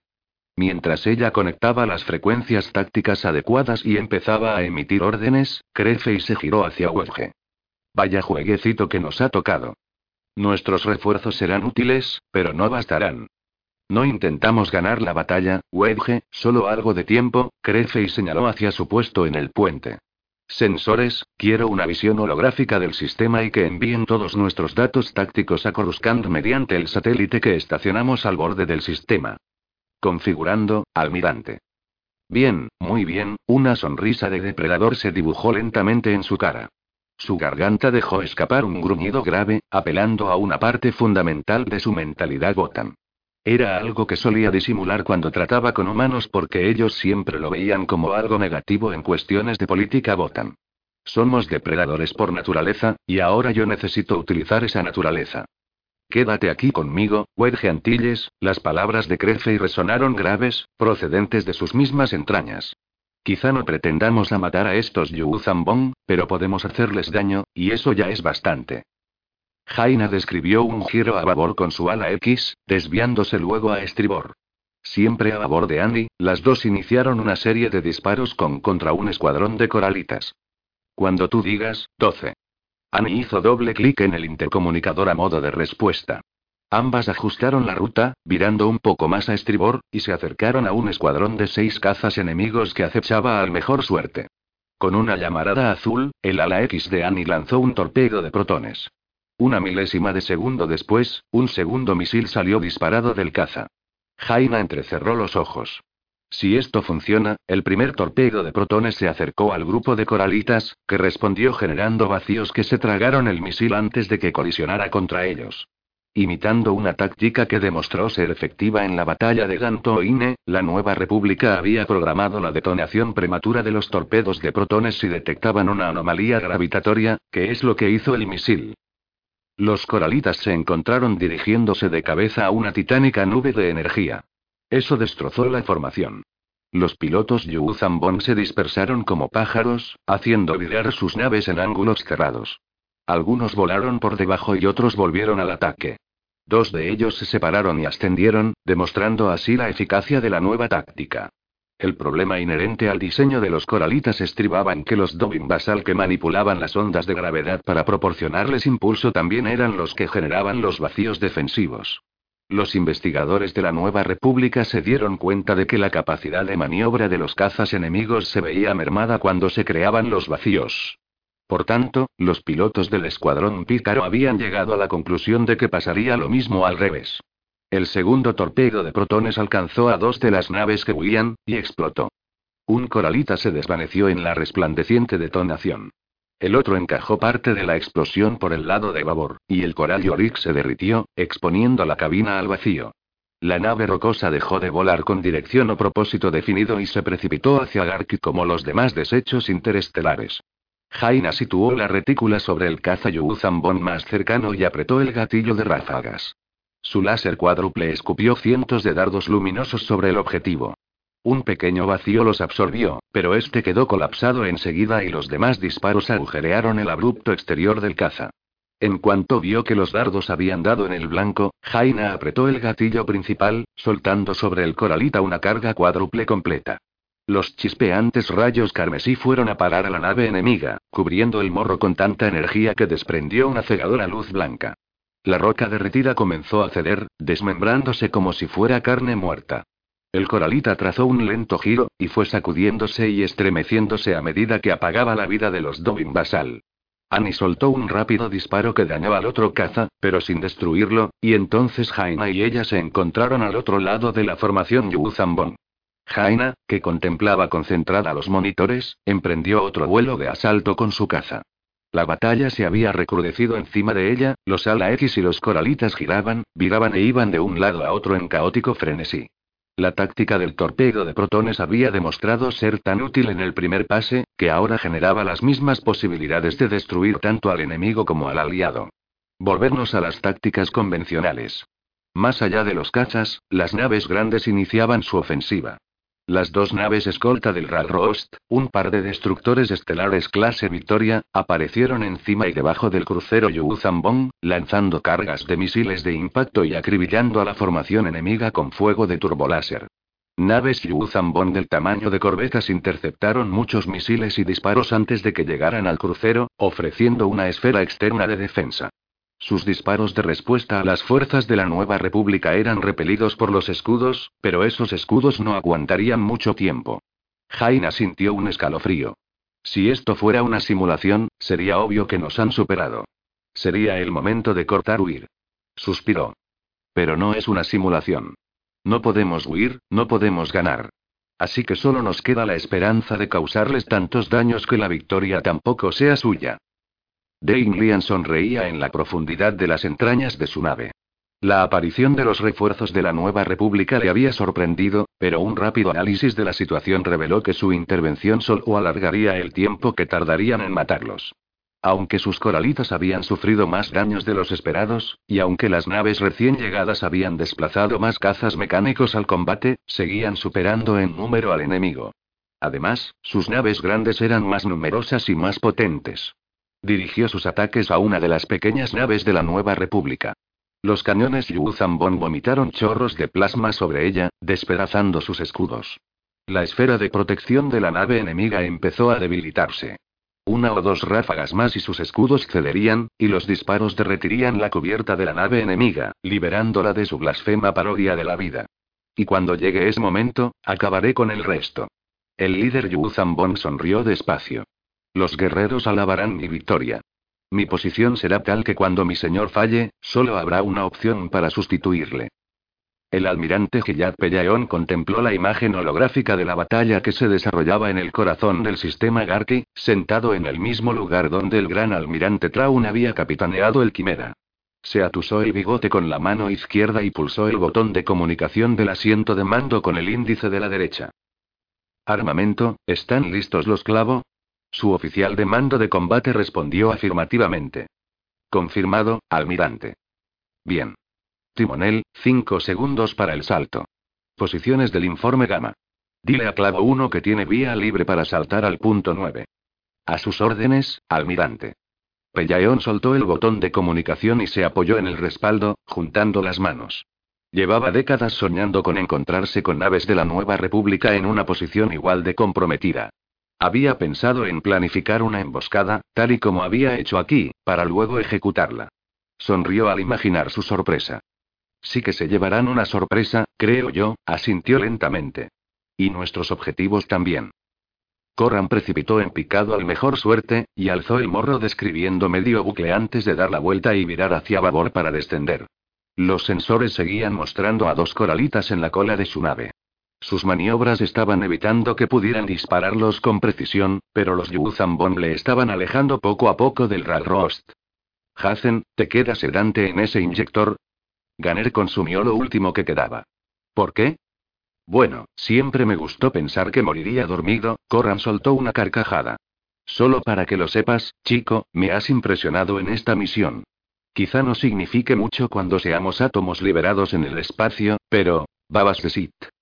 No creo que mi comentario mereciera un juramento por tu parte. No, Corran, recibimos numerosos contactos nuevos. Tengo dos destructores estelares, uno clase Imperial y uno clase Victoria. Y muchas cosas más. Los identificadores los clasifican como fuerzas del remanente imperial. Corran sonrió. Que sepan que estamos de su lado, Hacen. Aguanta un poco. Quizás salgamos de esta después de todo. Chispas chirrió cuando docenas de contactos con cazas se dispersaron por todas las pantallas sensoras de Jaina. La joven se lanzó a babor y miró su monitor. Las naves no se parecían a nada que hubiera visto antes. Tenían una cabina semejante a un caza Tai, con el doble motor fónico en la parte trasera. Pero, a diferencia de los Tai, tenían cuatro brazos que salían de la unión del motor y de la cápsula hacia arriba y hacia adelante, como si fueran dedos cerrándose sobre la cabina, dispuestos de tal forma que recordaban ligeramente a la posición de combate de un ala X. Un sonido agudo se abrió paso en la unidad de comunicación, y cobró forma de voz humana. Despejad la pista, pícaros. Ahora son nuestros. Clavo uno fuera. ¿Qué? ¿Quién? Jaina se quedó petrificada cuando los cazas como garras le pasaron de largo. Eran tres grupos de cuatro, agrupados en formación cerrada.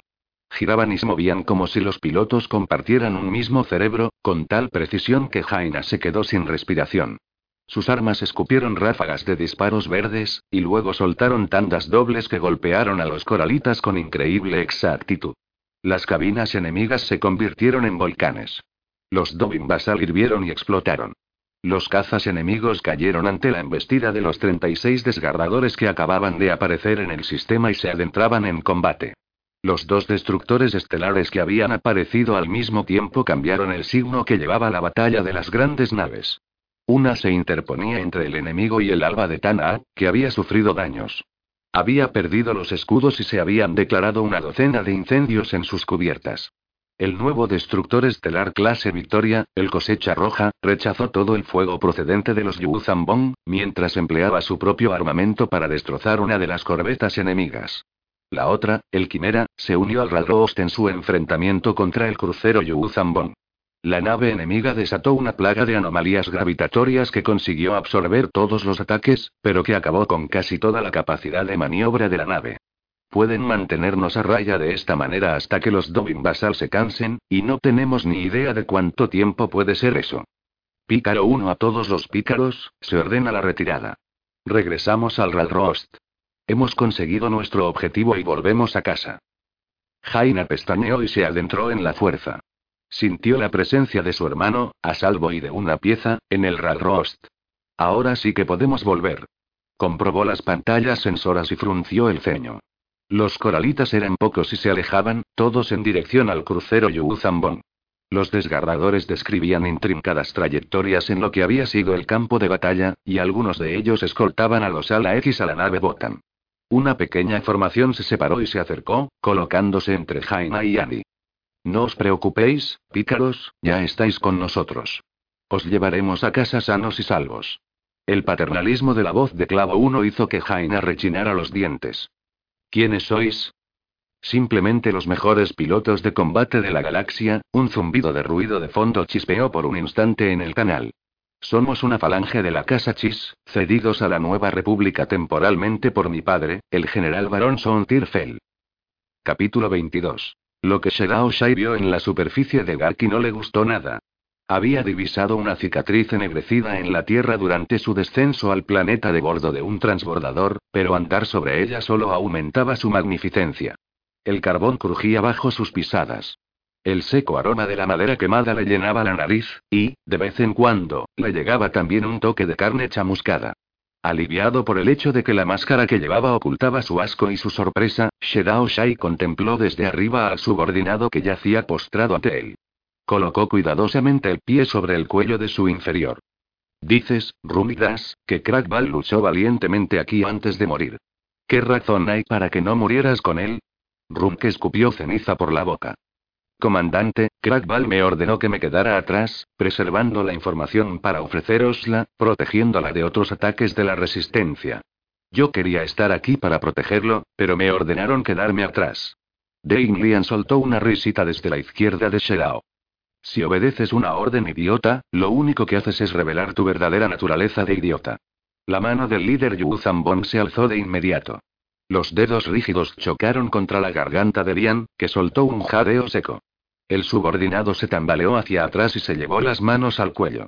Pero se detuvo, cerrando los puños, y volvió a aflojarlas, colocándolas de nuevo una a cada lado. Lian cayó de rodillas e inclinó la cabeza. Pido, perdón, señor. Shedao Shai miró a Lian con frialdad y volvió a centrar su atención en el yuzambón que tenía a sus pies. ¿Qué pasó aquí? Cuéntamelo todo. Rum clavó los dedos en el suelo. Solo podemos basarnos en conjeturas y en el testimonio de unos chazrats que consiguieron escapar. ¿Y cuáles son tus conjeturas? Se pasó la lengua gris por los labios para quitarse la ceniza. Crackball, como era de esperar, retó al líder enemigo. Hoja de plata no respondió. Hoja amarilla sí que lo hizo, y entonces uno de los otros, que no era Jedi, atacó. Crackball derribó al primero, después a hoja amarilla. El tercer Jedi le asestó un golpe. Hoja de Plata se enfrentó a otros y debió de acabar con ellos. Nuestros esclavos se dispersaron y huyeron. El enemigo quemó el terreno, consumiendo los cadáveres de los suyos y de los nuestros. La mano derecha de Shedao Shai se cerró en un puño. Se golpeó el muslo protegido por la armadura, abriendo la mano lentamente, dedo por dedo. Y cuando llegaste aquí, el incendio se había expandido. ¿No encontrasteis la forma de seguirlos? No, líder, no pudimos hacer nada. Mal, Rumi del dominio Das, Shedao Shai apoyó todo su peso en el cuello de su subordinado, y giró el pie, separando la cabeza del tronco. Pudisteis ser más rápidos. Echó una rápida mirada a Dane Lian. Su subordinado dudó un momento y empezó a tumbarse en el suelo. No seas idiota, Dane Lian, el líder Yu Zambon dejó el cuerpo de Rung sufriendo sus últimos estertores y se situó junto a su subordinado. ¿Qué has aprendido al ver escapar a tu presa? Los ojos de Dane Lian estudiaron el suelo ennegrecido. Que los infieles son astutos. Nos tendieron una trampa. Si no hubiera insistido, Shedao Shai le dio una patada en el pecho, haciéndole caer sobre el costado izquierdo, en medio de una nube negra de polvo. Si eso es lo que has aprendido, es que no eres más listo que Runk. Pero, líder, piensa, Lian, pero piensa de verdad, Shedao abrió lentamente sus enguantadas manos. ¿Ves este desastre a tu alrededor y lo único que te sugiere es astucia? Analiza la batalla en la que participaste. La verdad es obvia.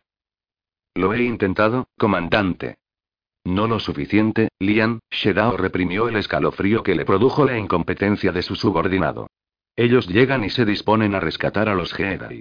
Tú llegas y te dispones a impedírselo. Tu fuerza es superior. Entonces ellos traen refuerzos en dos tandas. El retraso de la segunda tanda no les proporciona ventaja táctica. Una de sus naves sufrió graves daños por el retraso. Y lo que es más, teniendo en cuenta por dónde apareció la segunda tanda en el sistema, hay pocos puntos desde los que pudieran llegar. Pocos de esos puntos permiten un acceso cómodo a la nueva república, pero no así al remanente imperial. El líder Yu Zambon caminó lentamente, rodeando a su asistente. Y, lo que todavía es más importante, ni siquiera la llegada de estas fuerzas fue suficiente para vencerte y alejarte del planeta. Se llevaron a los Jedi y se retiraron. Mi suposición es que la segunda tanda procedía del remanente imperial, que estaba aquí por razones propias y que decidió intervenir. Lian asintió despacio. La sabiduría de mi señor no tiene límites. Si así fuera, te habría enviado con más naves. Habría estado aquí en persona. El asistente alzó la mirada. ¿Cómo supisteis que teníais que enviar naves conmigo? Shedao Shai se detuvo un momento. La aparición de aquella nave de la Nueva República no tenía sentido. Si querían realizar una incursión de investigación en Garki podían haberse quedado en el límite del sistema mientras los cazas se acercaban, recogían datos y se retiraban. Ese fue su patrón de actividades en Serpidal. La única razón para que estuvieran aquí era que tenían que recuperar la nave que supuestamente había caído. El análisis del lugar de la colisión nos demostró lo que ya sabíamos. No alcanzo a entender, ya lo sé, Shedao Shai soltó una risa burlancia, ni tú, ni aquellos que investigaron los restos de la nave. Tenían tanto miedo de verse mancillados que pasaron por alto lo obvio. ¿Por qué íbamos a encontrar restos de la tripulación en una nave estrellada, cuando podían utilizar las cápsulas de escape? Pero no había rastro de cápsulas de escape, así es, no lo sabía, el líder Yu Zambon se frotó las manos. Ahora sabemos que la nave de escape estaba escondida dentro de la que cayó, y que los restos biológicos encontrados eran un cebo, una artimaña elaborada. ¿Pero por qué? Lian, ¿cómo puede ser tan imbécil? Shedao Shai abrió los brazos. Estamos justo en medio de la razón. Ahora vete y averigua cuál fue. Averigua por qué destruyeron este lugar. Los caídos en este sitio te lo exigen. No les falles a ellos, o a mí. A sus órdenes, señor. Shedao Shai dio la espalda a Lian y esperó a que los pasos de su ayudante se alejaran, antes de darse la vuelta de nuevo para contemplar su sombra dorada y silenciosa. ¿Y a ti qué te parece esta destrucción, el Egos? El Kaamasiano se encogió de hombros con todo el cuerpo. Esto era un jardín. No tenía valor militar. Les siguieron hasta aquí, se produjo el enfrentamiento. Daños colaterales. El Yu Zambon soltó una risita profunda. ¿De verdad crees que me puedes engañar de esa forma? ¿De verdad crees que quiero engañarte? El ego abrió los ojos inocentemente. Si Lian no puede saber por qué se quemó este sitio, a pesar del tiempo que lleva aquí, ¿cómo voy a averiguarlo yo en una hora de investigación? Shedao Shai comenzó a recorrer lentamente la cicatriz carbonizada e indicó a Elegos con la mano que le acompañara. Cuando el alienígena le alcanzó, se le quedó mirando. ¿Cómo es que toleras su compañía, Elegos? Eres reflexivo y pacífico. Ellos no. Lo veo aquí. Lo vi en el planeta Vimiel. ¿Cómo aguantas estar al lado de unas criaturas sin honor? El Egos frunció el ceño. ¿Sin honor? La nueva república arriesgó mucho para poder rescatar a los que había enviado aquí. Eso es una muestra de honor. Sí, puede que sí, pero palidece en comparación con otras cosas. Shedao Shai estiró las manos y las abrió. Como tú has dicho, este lugar no tenía valor militar, pero lo destruyeron. ¿Por qué? ¿Y esa misión de la que hablas? Cogieron cadáveres y los utilizaron para no tener que aterrizar una nave. Hasta tú crees que el cuerpo es una nave, comandante Shai. Eso lo he aprendido de ti. Shedao Shai se dio la vuelta y señaló a Elegos. Sí, pero es una nave sagrada. Debe honrarse y cuidarse. Nosotros tenemos modos, rituales, que muestran el respeto por todo lo que significa un ancestro caído. He compartido contigo los resultados de esos rituales. Aquí, el líder Yu Zambon sintió que las manos le temblaban de la ira. Pensó en ocultarlo por un momento, pero no lo hizo. Aquí, los cadáveres fueron calcinados en el mismo sitio donde cayeron. No se les enderezaron las articulaciones. No colocaron juntos a los camaradas. Se les trató como si fueran basura, y no solo a los nuestros. Eso podría entenderlo de alguna forma, pero los suyos. El tratamiento que recibieron los cadáveres Yu Zambon puedes achacarlo a la ignorancia, el ego se agachó junto a un esqueleto carbonizado. Y el que recibieron sus propios cadáveres, probablemente se deba a la urgencia. Nosotros también honramos a los muertos cuando es posible. Con vuestras fuerzas reuniéndose, era obvio que no era posible. Podría ser como tú apuntas. He aprendido mucho de ti, pero ahora necesito saber una cosa más. El Egos alzó la mirada, con el sol brillando en su vello dorado. No creo que haya más que pueda contarle, comandante Shai. Oh, claro que sí, el Yu Zambon juntó los puños. Al oír mencionar al y llamado hoja de plata temblaste de forma casi imperceptible. Cuando mencioné Vimiel también pareciste reconocer algo. Debo suponer que conoces a ese Jedi, hoja de plata. Nunca he negado que conociera a los Jedi. Pero a hoja de plata le conoces muy bien. El Kaamasiano asintió y se enderezó. Su nombre es Korranorn. Korenorn, Shedao Shai dejó que las palabras recorrieran su boca. Las asoció al sabor de la sangre Jedi de Vimiel. No me dijiste que fue él quien mató a los míos en Vimiel. No me lo preguntaste. Si te pones así, el Egos, es porque no solo le conoces, sino que te importa. ¿Intentas proteger a tu amigo de mi ira? El Kaamasiano alzó la barbilla, exponiendo la garganta. Quizá, comandante Shai, sea usted a quien protejo. Él te importa y temes por él, Shedao se dio unos golpecitos con el dedo en la barbilla de su máscara de guerra. Tu lealtad es encomiable, pero ¿cómo puedes ser leal a alguien tan lamentable? No lo puedo comprender.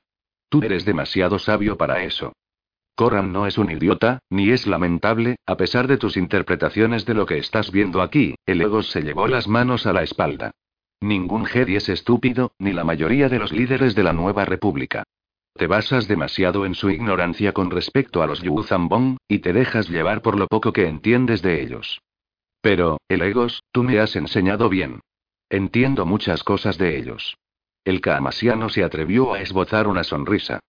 Y por el tiempo que he pasado contigo, algo he comprendido de vosotros. Incluso he llegado a pensar que podríamos llegar a algún acuerdo. Esta guerra no tiene por qué durar siempre. No, yo no querría eso, Shedao Shai cruzó los brazos sobre el pecho. Si iniciara el diálogo, necesitaría un enviado en el que pudiera confiar a ciegas. Y no lo tengo entre los míos. El ego se entrecerró los ojos. Yo podría ser tu embajador. Lo cierto es que es una idea excelente, Shedao Shai asintió despacio, se dio la vuelta e indicó a Elegos que le siguiera. Ven. Te prepararé para enviarles un mensaje a estos Jedi. Un mensaje que, sin duda alguna, entenderán. Capítulo 23. Aunque la paz con el remanente imperial duraba ya seis años, Corran sintió que algo no iba bien al contemplar al almirante Gilad Pellaeon entrar en la sala de reuniones del Ralrost. El almirante Crefe y le saludó amablemente, dándole la mano. El almirante imperial saludó al maestro Esquivalker con una inclinación de cabeza y se giró para sonreír a Corran. He podido analizar su informe inicial de Garki. Buen trabajo. Corran parpadeó y asintió. Hudson solo preparó el informe, yo solo corregí algunas faltas. Pero se lo diré de su parte. Por favor, hágalo. Pellaeon tomó asiento frente a Corran en la mesa de reuniones con forma de rombo. Eso dejó al almirante Crefe y presidiendo, con el maestro Esquivalker a su derecha y Corran a la derecha de este. En menuda situación nos encontramos. Crefe se sentó. Así es, y a varios niveles. No tengo palabras para agradecerle su oportuna intervención. Los informadores que tienen en la nueva república son muy eficaces. No tan eficaces como usted piensa, el oficial imperial se apoyó sobre los codos, extendiendo las palmas de las manos sobre la superficie de la mesa negra. Podemos hablar sin tapujos, y tendremos que hacerlo antes de que lleguen los políticos. Traje mis fuerzas hasta aquí cuando tuve noticias de su incursión abortada. Supuse que, o bien habían conseguido introducir un equipo en el planeta, o bien había fracasado un intento previo de evacuar al equipo. Eso sugería que en Garki había algo de valor que podría interesarme conocer, así que llevábamos dos días esperando allí cuando ustedes llegaron. Los datos que recogimos podrían haber sido suyos de inmediato, independientemente de la opinión de mis superiores, crece y se llevó una mano al cuello. Y sí, hemos de hablar sin tapujos porque los políticos van a complicarlo mucho todo. Corran suspiró y se recostó en su asiento. El equipo de incursión había saltado hasta el borde del sistema de Garki, donde se reunió con los imperiales, para luego trazar una ruta directa hacia Itor. El almirante crece y pidió refuerzos, equipos científicos y tanto apoyo, que la alarma había sonado en Coruscant. Además de garantizarles el envío de todo lo posible, les informaron de la inminente visita a Itor de Borsk Feilia y varios senadores y ministros de importancia. Y, una vez allí, sin lugar a dudas, comenzarían a interferir en lo que realmente era una operación puramente militar. No albergo esperanzas, almirante Crefey. Los Moff se opondrán a que les ayude a defender Itor, y sus líderes no querrán tener fuerzas imperiales operando dentro de la nueva república. Pellaeon entrecerró los ojos. No van a entender esto como nosotros. La batalla por Itor determinará el curso de la guerra contra los Yuzambon. Si ganamos aquí, recibirán un duro golpe y podremos hacerles retroceder. Si perdemos, no creo que la nueva república sobreviva, y tampoco el espacio imperial. Son circunstancias difíciles, no cabe duda, el Botan le miró fijamente. Debería saber, almirante, que no tenemos acceso a ninguna de las antiguas superarmas del imperio. Los informes sobre su destrucción son auténticos, independientemente de lo que digan los rumores. Pellaeon sonrió. Nosotros tampoco tenemos. Pero casi mejor, porque esas armas no eran buenas en el terreno defensivo. Y el hecho de que el remanente las introdujera en la nueva república, por la razón que fuera, sería del todo intolerable, Crefe ya sintió. La defensa de Thor ya será difícil de por sí misma, sin superarmas de por medio. Es cierto, esto no va a ser fácil, Luke se pasó una mano por la boca. Tenemos un par de problemas en Itor. El primero es de índole científica. Podemos obtener muestras de los árboles Bafor y del polen producido en Garki, pero los árboles tardan años en madurar y producir el polen. Ni siquiera llevándonos muestras y plantándolas por toda la nueva república podríamos producir todo el polen necesario en menos de unas décadas. Coran frunció el ceño. Pero los itorianos son conocidos por su capacidad para la clonación y la manipulación genética de vegetales. Mi abuelo mantiene una fluida correspondencia con ellos en relación a ese asunto. Es probable que puedan sintetizar el polen que necesitamos. Una mueca se dibujó en el rostro del maestro Jedi. Eso nos lleva al segundo y más difícil problema al que nos enfrentamos, además de si el polen sintético será tan efectivo como el auténtico. La sociedad vitoriana se basa en una religión que adora la jungla, el mundo y la vida. Si les pedimos que generen algo para usarlo como medicamento, algo que prolongue la vida, lo harán sin pensarlo. Pero les vamos a pedir que manipulen algo vivo para crear un arma. No aceptarán. Crece y arqueó una ceja. ¿Y no hay forma de apelar a esa decisión? Luke se agitó intranquilo. He hablado con Relal Taurón, el sumo sacerdote que sustituyó a Momaunadon como líder de Itor. El hecho de que los árboles de Garki soltaran polen para el combate implica que nos permitirán recolectar el polen y crear nuevos cultivos. Ellos ven lo ocurrido en Garki como que los árboles consintieron en oponerse a los Yuzambon. Pero, sin embargo, se muestra reacio a modificar o abandonar otros aspectos de sus creencias. Por ejemplo, aparentemente, los itorianos no permiten que nadie ponga el pie en Itor. Pellaeon negó con la cabeza. Dudo que los Yuzambon respeten esa norma. Relal lo sabe, y está dispuesto a ser lo más práctico posible, pero eso requerirá que hagamos concesiones por nuestra parte. Nuestro personal en tierra tendrá que ser bendecido, tendrá que acatar ciertas restricciones. El almirante Botan se apoyó en el respaldo. El sumo sacerdote ha de ser consciente de que, en el furor de la batalla, nadie se acordará de las restricciones. Luke asintió. Él no lo admitirá, pero yo pude percibir que lo sabía. Está en una posición inestable. Los itorianos son pacifistas. La invasión, e incluso la preparación para la misma, podría ser devastadora para la sociedad itoriana. Corran se echó hacia adelante. Estamos todos de acuerdo en que la destrucción del jardín xenobotánico de Pescda, en Garki, solo nos hizo ganar tiempo. Los Bond atacarán Thor. Y dada la amenaza que eso supone, puedo verles entrando en el sistema y utilizando Dobin Basals para agujerear el planeta con asteroides. Un impacto sólido y todo morirá. ¿Podemos proteger el planeta de eso? Pellaeon asintió. Los asteroides tardarían tanto en llegar que nos darían tiempo a destruirlos. También creo, Corran, que probablemente los Yuzambon quieran aprender algo de Thor, puesto que ven lo biológico del mismo modo en que nosotros vemos las máquinas. Luke cerró los ojos un instante y los volvió a abrir. El informe de lo que viste en Garki podría ser una muestra de lo que podrían hacer en Itor.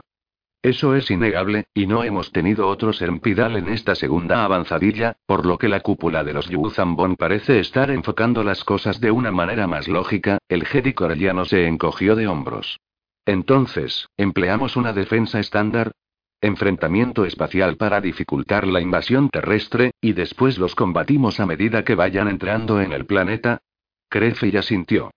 Yo preferiría detenerlos en el espacio, pero sería una idiotez no establecer una defensa planetaria. Tenemos tropas de élite, tanto de la Nueva República como del espacio imperial, que pueden tomar posiciones terrestres. Son suficientemente disciplinadas como para funcionar dentro de los parámetros itorianos, al menos hasta que empiece la batalla. El almirante de la Nueva República miró a su homólogo imperial. Sin embargo, la decisión es suya, almirante. Pellaeon pareció sorprenderse. Disculpe. Crece y sonrió lentamente. Usted es el oficial de más edad aquí, tiene mucha más experiencia que nosotros. Yo me he enfrentado varias veces a los Yuzambon y nunca he obtenido una victoria limpia, así que tampoco cuenta. Me gustaría que estuviese al mando de la defensa de Thor. Corran arqueó una ceja. Creo que a los políticos no les va a gustar nada esto. El botán hizo relucir los colmillos un instante. Podemos venderles bien lo de la defensa conjunta y todo eso, pero cuando llegue la batalla quiero que sea usted quien esté al mando, almirante. Cuando llegue el momento ya será demasiado tarde para que puedan objetar al respecto. El almirante humano asintió lentamente. Y usted sería el segundo en la cadena de mando, por supuesto. Así es. Pellaeon sonrió. ¿Y después de usted? ¿El maestro Esquivalker? El Botan miró a Luke. Los Jedi han luchado en tierra en Dantoine y en Viniel. Tendrán una función aquí. Luke juntó las manos, y Corran percibió una impresión lejana de dolor emocional procedente de su maestro. Los Jedi no eran una tropa de combate, pero su entrenamiento en la lucha podía resultar muy útil en Itor. Y dado que Itor era un planeta lleno de vida, con gran presencia en la fuerza, los Jedi estaban llamados a defenderlo. Aún así, las cosas que se verían obligados a hacer estarían más allá de la acción estrictamente defensiva. El maestro Jedi miró a Corran. ¿Tú qué opinas? Que indudablemente tenemos que colaborar con la defensa, suspiró Corran. Resumiendo, todo el planeta será un rehén. No sé si podremos hacer algo, aparte de matar inocentes, lo cual sería propio del lado oscuro. Pero estoy seguro de que no habrá Yuzambon inocentes en todo el planeta. ¿Y si hay Yuzambon que se rindan? Preguntó Pellaón. Luke negó con la cabeza. Los esclavos que utilizan como tropas de aproximación no pueden rendirse, y los Yuzambon, bueno, digamos que me cuesta mucho imaginarles rindiéndose a nosotros. Tampoco creo que yo fuera a fiarme de los que se rindieran, el corelliano frunció el ceño. En Dantoine, no fue Mara la que se enfrentó a unos cuantos que habían matado civiles, y luego emplearon enmascaradores o Olit para tomar su apariencia y así poder matar más civiles. El botán dio un golpecito con la mano en la mesa. Esa es una buena pregunta. Tendremos que revisar las reglas normales de enfrentamiento e informar a los nuestros de que los que se rindan no han de ser respetados. No conocer a los Yuzambong, ni su cultura y sus tradiciones, dificulta en gran medida la tarea de luchar contra ellos. Podemos hacer suposiciones, conjeturas, pero lo cierto es que no tenemos ni idea. Pellaeon sonrió.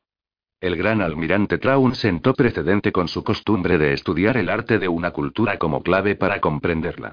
No sé qué habría sacado él de los Yuzambong, pero los pocos chis procedentes de las regiones desconocidas los combatieron con muchas ganas. Sí, los chis con sus desgarradores, crece y se pasó una mano por la nuca. Tenga por seguro de que en Coruscant no fue bien recibida la noticia de que había contingentes de Crown sueltos por aquí.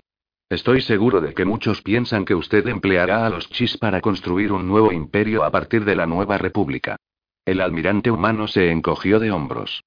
Quizá lo hubiera hecho de saber que estaban aquí, pero yo no conocía todos los planes de Traun. Cuando llamamos a filas a todos los agentes y tropas imperiales, donde quiera que estuviesen, este contingente se presentó con saludos del barón Fell, el padre del jefe del escuadrón. Corran negó con la cabeza. ¿Quién lo hubiera dicho? Yo lo sabía, declaró Luke, en tono grave, tan bajo que Corran no estuvo seguro de haberlo oído bien. Cuando la crisis botan, cuando fui a buscar a Mara, encontramos al almirante Park y al barón Fell. Estaban supervisando unas obras ordenadas por Traun, incluida una instalación para clonar un sustituto de Traun. Dijeron que había conflicto armado en las regiones desconocidas, que estaban rechazando a algo parecido a una amenaza para el imperio. Para nosotros no representaban una amenaza, por lo que revelar la información sobre su existencia me parecía solo útil para entorpecer el proceso de paz. Crece y parpadeó con sus ojos violetas veteados de oro. Si algunos ministros supieran que retuviste esa información, lo tomarían como la prueba irrefutable de que intentas alzar una nueva hegemonía Jedi, y que pensaste que podrías utilizar a los chis para ello. Corran frunció el ceño. Eso es una tontería. Ya, lo sé, solo te estoy diciendo lo que pasaría si se supiera. Con respecto a nuestro propósito, lo cierto es que nos viene bien tener ese flanco cubierto. Eso está bien, el Botan miró a Pellaeon. ¿Qué potencial militar calcula que podrá aportar? Mi personal está trabajando en la planificación. Como mínimo, un grupo operativo. Cuatro destructores estelares imperiales, ocho destructores estelares Dase Victoria y varias naves de apoyo. Podemos traerlas todas aquí o bien establecer una base en Yaga Minor como apoyo a Garki, ya que suponemos que partirán de ahí. Crefe ya sintió.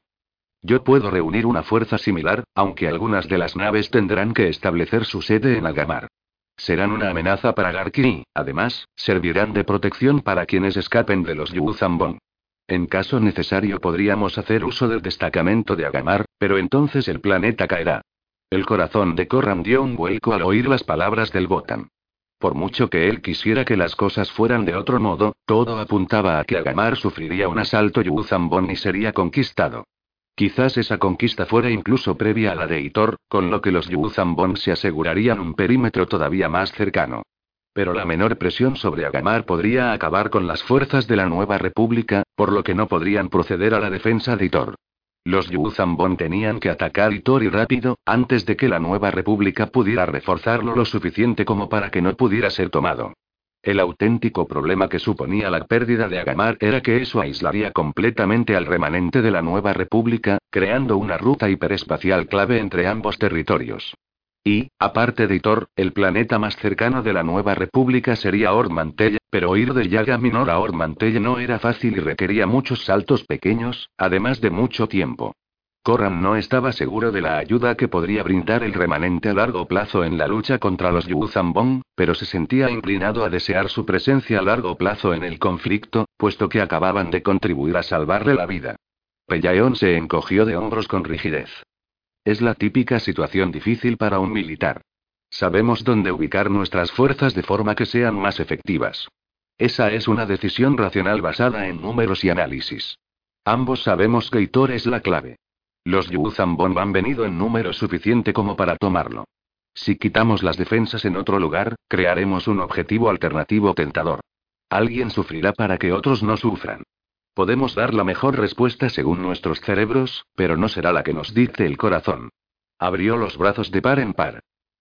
Tenemos unas dos semanas antes de que sus líderes políticos lleguen aquí, y me imagino que los míos también vendrán. En ese tiempo habrá que elaborar un plan en el que les quede claro que estamos repartiéndonos responsabilidades y riesgos por el bien de todos. Esto significa que haremos concesiones que no queremos hacer por razones políticas, que es como ponernos grilletes en las manos para ir a la lucha. Es algo que me gusta todavía menos que a ustedes, pero la alternativa es que nuestros líderes, enfrentándose unos con otros, acaben imponiéndonos sus propios grilletes. Y yo prefiero los míos, los ojos del hombre relucieron. Después de todo, si me ato es porque sé que podré desatarme. Y en la batalla que se acerca, si no somos capaces de eso, todo, tanto Hitor como la nueva república como el espacio imperial, estará condenado a desaparecer. Capítulo 24. A Jaina solo se le hacían interminables las tonterías de la recepción. Para empezar, era un acontecimiento formal que tenía lugar en el bahía de Tafanda, una de las numerosas naves hitorianas, ciudades que flotaban a la deriva sobre la jungla. Aquellos transportes de cúpulas de transpariacero, con sus propios ecosistemas y cargados de vida vegetal, se mantenían cálidos y húmedos. Con ropa normal no le habría importado, pero aquello resultaba un poco cargante y opresivo vestida con el uniforme oficial de los Jedi. El hecho de celebrar un evento tan formal en un planeta que iba a ser el punto central de un ataque enemigo le parecía mal. Hubiera preferido estar en el Ralrost, con el resto del escuadrón pícaro. También le fastidiaba haber sido invitada por ser una solo y una Jedi, y no por formar parte del escuadrón pícaro. El coronel Darklitter había sido elegido para representar al escuadrón, y a Jaina le dio la impresión de que a los responsables de protocolo de la nueva república les daba miedo que los pilotos hablasen más de la cuenta e interfirieran con la celebración. La tensión acumulada en los presentes era casi tan opresiva como la humedad. Estaban reunidos en una gran sala descubierta, aunque las entrelazadas ramas altas de los árboles dificultaban la contemplación del firmamento estrellado. Pero más impresionante que los árboles era ver cómo habían encajado la madera que cubría el suelo y las paredes. De un vivo color dorado y con vetas más oscuras, las tablas formaban un mosaico por el que las líneas fluían sin esfuerzo. Jaina podría haber seguido aquellas vetas hasta el infinito, pero los grupos de diplomáticos las eclipsaban constantemente. Después de años de ver a su madre celebrando y asistiendo a ese tipo de funciones, sabía que los contactos diplomáticos funcionaban en un mundo aparte. Los enemigos mortales podían ser de lo más educados ante tu cara, mientras complotaban implacablemente a puerta cerrada. Hasta el almirante Crece y el coronel Darklear reprimían su crítica a las limitaciones políticas impuestas sobre sus operaciones, así que, a simple vista, todo parecía que podría ir bien. Suspiró. Al menos eso implica que la gente seguirá tratando bien a los Jedi. Menudo suspiro. ¿Te ha ayudado a aliviar la pesadumbre de tu ánimo? Jaina se dio la vuelta y sonrió, reconociendo la voz. Sí, Ganer, un poco. Jaina siguió con la sonrisa puesta, a pesar de la impresión que le provocó ver la cicatriz del rostro de Ganer. El Jedi bebió un sorbo de vino y le hizo un gesto con la cabeza. Entonces supongo que yo también debería probar a suspirar. ¿Por qué? Ah, miró más allá de Ganer, que iba vestido de azul y negro, hacia un grupo de Jedi que rendía pleitesía a Kibiturron. Ya oí que hubo problemas. Ganer le dedicó una sonrisa pícara que, en cierto modo, le hizo atractivo a ojos de Jaina.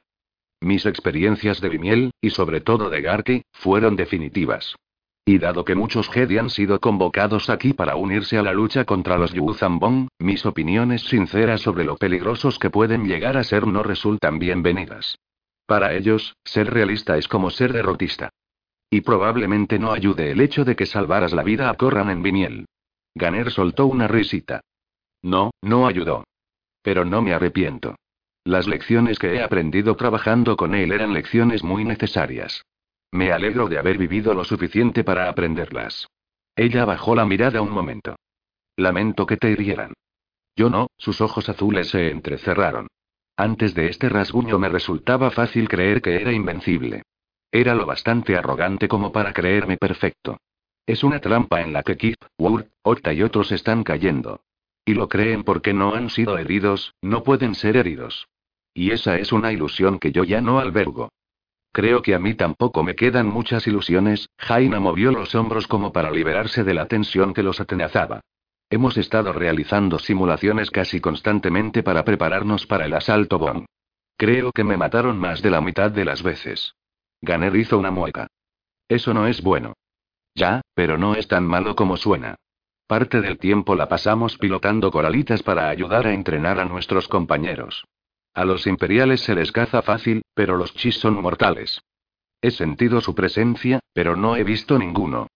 Yo tampoco, a excepción de en el monitor de popa, realizando simulaciones con mi ala X o con mi coralita, miró hacia la parte principal de la estancia, donde se había reunido la gente.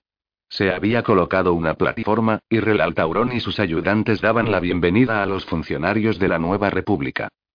Parece que ha comenzado la presentación del equipo local. Luego vendrán los del remanente, y después, quizá, los chis. Será interesante verlos, Ganer señaló hacia la platier. Después de ti. Gracias, Jaina vaciló un momento, tanto por la cortesía de Ganer, totalmente inesperada, como por las ganas de ver en persona a los chis. Al que quiero ver es al líder. Se ruborizó por un momento, pero rechazó esa sensación con un estallido de irritación. En todas las simulaciones había volado bien. Quizá no había sido siempre la mejor piloto del escuadrón, pero estuvo cerca. Cada vez que simulaban contra los chis, y la eliminaban, era el líder quien acababa con ella. Pero a Jaina no le daba la impresión de que él la buscara deliberadamente, solo que pretendía comprobar y verificar los datos estadísticos de las batallas del simulador. Una y otra vez, el líder de los chis había ido a por el mejor piloto enemigo, derribándolos en orden descendente. Ninguno de ellos se lo puso fácil, y tanto Wedge como Ticho consiguieron derribarlo alguna vez, pero en todas las categorías estadísticas medidas por los simuladores, él era quien levantaba la curva. Y eso no hubiera sido tan malo si los Chis y él se prodigaran más. No le importaba ser derribada, pero lo que no podía aguantar era que pasaran de ella por haber muerto. Ganer y ella se abrieron paso entre la multitud hasta el lugar en el que Luke y Mara Esquivalker estaban siendo agasajados. Un aplauso amable pero velado surgió de los dignatarios reunidos, principalmente de los itorianos. Era obvio que les era grata la presencia Jedi en su planeta, aunque Jaina pudo percibir que Borsk Feilia sería muy feliz si los Jedi murieran defendiendo a Hitor. Después vino el contingente del remanente imperial. El almirante Pellaeon iba en primer lugar, y se movió por la larga fila de dignatarios con tal ahorro de energía que era obvio que lo único que quería era ponerse a planear la defensa de Hitor. Emanó una sensación de aprecio al saludar al almirante Cretfey, al coronel Darklitter, a Luke Skywalker y a Wedge Antilles. Esa sensación disminuyó ligeramente cuando saludó a la madre de Jaina, y luego se sentó junto a ella mientras se presentaba a los otros imperiales. Varios Moz habían realizado el viaje hasta Itor, y todos parecían funcionarios aburridos excepto Epin Sarretti, el Moz de Bastión. Lo que impresionó a Jaina de él era la sensación de entusiasmo que emanaba al saludar a Borskfeilia y a los otros ministros de la nueva república. Intercambió comentarios con todos ellos y, por lo visto, les sorprendió con sus profundos conocimientos sobre sus vidas y sus hogares. Muchos de ellos se sintieron sorprendidos, y algunos llegaron a sospechar. Ganer esbozó una sonrisa. Bueno, ahora el jefe de Estado Borsk Feilia ya tiene un juguetito con el que distraerse. Bien, todo sea con tal de que no tenga tiempo de aconsejar a los militares sobre la defensa de Thor. Cualquier comentario que Ganer pudiera hacer en ese momento quedó ahogado por una presencia nueva y potente que hizo estremecerse a la fuerza. Jaina sabía, por el hecho de haber tenido a su alrededor a gente como su padre Wedge Antilles, que ese estremecimiento no procedía de un uso consciente de la fuerza. Algunos seres estaban tan llenos de vida y de confianza que brillaban como una llama de magnesio en la noche más oscura. A la cabeza de una formación de doce chis de piel azulada, llegó un humano caminando con formalidad marcial. Era más alto que ella, pero no más que Ganer, y tenía una musculatura desarrollada que su uniforme negro no podía disimular. Tenía el pelo negro y corto, con un mechón blanco que seguía la línea de una cicatriz que comenzaba en la ceja derecha y acababa en la línea del pelo. Los ojos verde claro tenían una frialdad que parecía propia de sus maneras. Tan solo las bandas rojas a lo largo de los pantalones y de las mangas de su uniforme destacaban con su solemnidad. Subió a la plataforma de un paso, dejando a los chis, con sus uniformes blancos, en fila frente a la plataforma, firmes. Se inclinó profundamente ante Relal Taurón y le dio la mano. El alto sacerdote itoriano se giró para presentarle a Borsk Feilia, pero el líder de los chis pasó de largo ante el jefe de Estado y los miembros de su séquito. No se detuvo hasta estar frente al almirante Cretfey, ante el cual volvió a inclinarse, y al que dio la mano. Repitió el proceso con el coronel Darklitter y con Luke Skywalker. Mientras avanzaba, la asombrada multitud comenzó a murmurar. Los murmullos aumentaron de intensidad cuando se inclinó ante Wedge, sonrió y dejó que el hombre le envolviera en un cálido abrazo. Antes de que Jaina pudiera imaginarse lo que estaba pasando, el líder Chis saludó al almirante Pellaeon. Pasó de largo ante los Moth imperiales y bajó de la platied. Viene directo hacia mí. Él se acercó hasta ella, con las articulaciones rígidas y los músculos firmes, y realizó una inclinación, no tan profunda como las anteriores, pero no por ello menos llena de respeto. Soy Hag Hetfell, se enderezó, y Jaina se puso roja cuando notó aquellos ojos verdes posándose sobre ella. Además, Jedi. Fascinante. Jaina pestañeó. Además, Además de ser una piloto excelente. Es difícil matarte. Jaina no supo por qué, pero le sonrió. Supongo que es un cumplido. Hackfell asintió. Entre los chis, desde luego que lo es. Yo solo era algo mejor que tú a tu edad. ¿Y cuándo fue eso? ¿Hace dos años? Le preguntó Ganer en tono jocoso. Ni la expresión de Fell ni su presencia en la fuerza revelaron ninguna vergüenza ante la pregunta de Ganer. Sí, justo antes de tomar el mando de mi escuadrón. Wedge Antilles bajó de la plataforma y se acercó a ellos. Coronel Fell. Sí, tío. Deberías volver a la plataforma y saludar a todos a los que has ignorado, Wedge señaló a Borskfeilia y a los suyos. Son muy importantes. Fell negó con la cabeza. Son políticos. Wedge bajó la voz. Parece que les has pasado por alto porque no son humanos. Fel se giró, poniéndose frente a la plataforma, y alzó la voz. Si piensan que no les he saludado porque no son humanos, son idiotas. Si no les saludo es porque son políticos. Un senador suyustano dio un paso adelante. Una cómoda etiqueta tras la cual ocultar tu xenofobia. Fel se quedó de piedra al oír eso, no podía creerlo. ¿Me está usted acusando a mí de albergar prejuicios antialienígenas? Poe, un senador Warren, abrió las manos. Fluye de usted, coronel. Su uniforme es de estilo imperial, y recuerda al uniforme del Grupo Imperial 181 de su padre, una de las unidades militares más efectivas del imperio destinadas a suprimir la rebelión. Su formalidad. Esos saludos ya no se ven desde la corte del emperador. El desdén con el que nos ha ignorado ha sido más que palpable. Fel negó con la cabeza. ¿De dónde yo vengo? Bors le interrumpió. El lugar de donde usted procede es una comunidad arqueo imperial.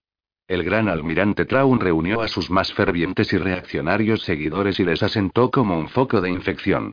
Se han extendido como una plaga, odiando cada momento en que nosotros hemos tenido el control de lo que una vez fue su imperio. Han heredado las actitudes que nos oprimieron durante mucho tiempo, y ahora aquí está, dispuesto a retomar el control, con la excusa de ayudarnos. Basta ya, el líder Chis alzó una mano. Deje de ponerse todavía más en ridículo. Los ojos violetas de Borsk Feilia centellearon. Pero qué osadía. ¿Te atreves a decirme lo que me conviene? Tú naciste privilegiado, y no tienes ni idea de lo que significa verte discriminado por ser de tu especie. No sabes lo que es realizar sacrificios para obtener la libertad, señaló con la mano a la docena de chis frente a la clatied.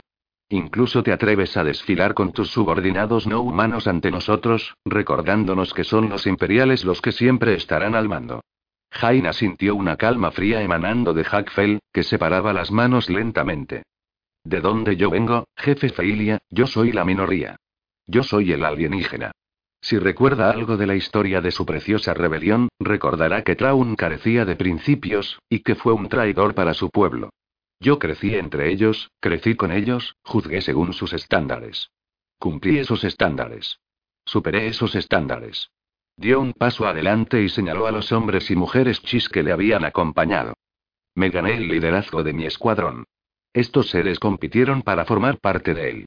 Querían volar conmigo, y no porque sea un humano o porque pertenezca al imperio, sino porque soy excepcional como piloto y como líder. Y respecto a lo de luchar por mi libertad, es lo que llevo haciendo toda mi vida en las regiones desconocidas. Mi madre tuvo cinco hijos.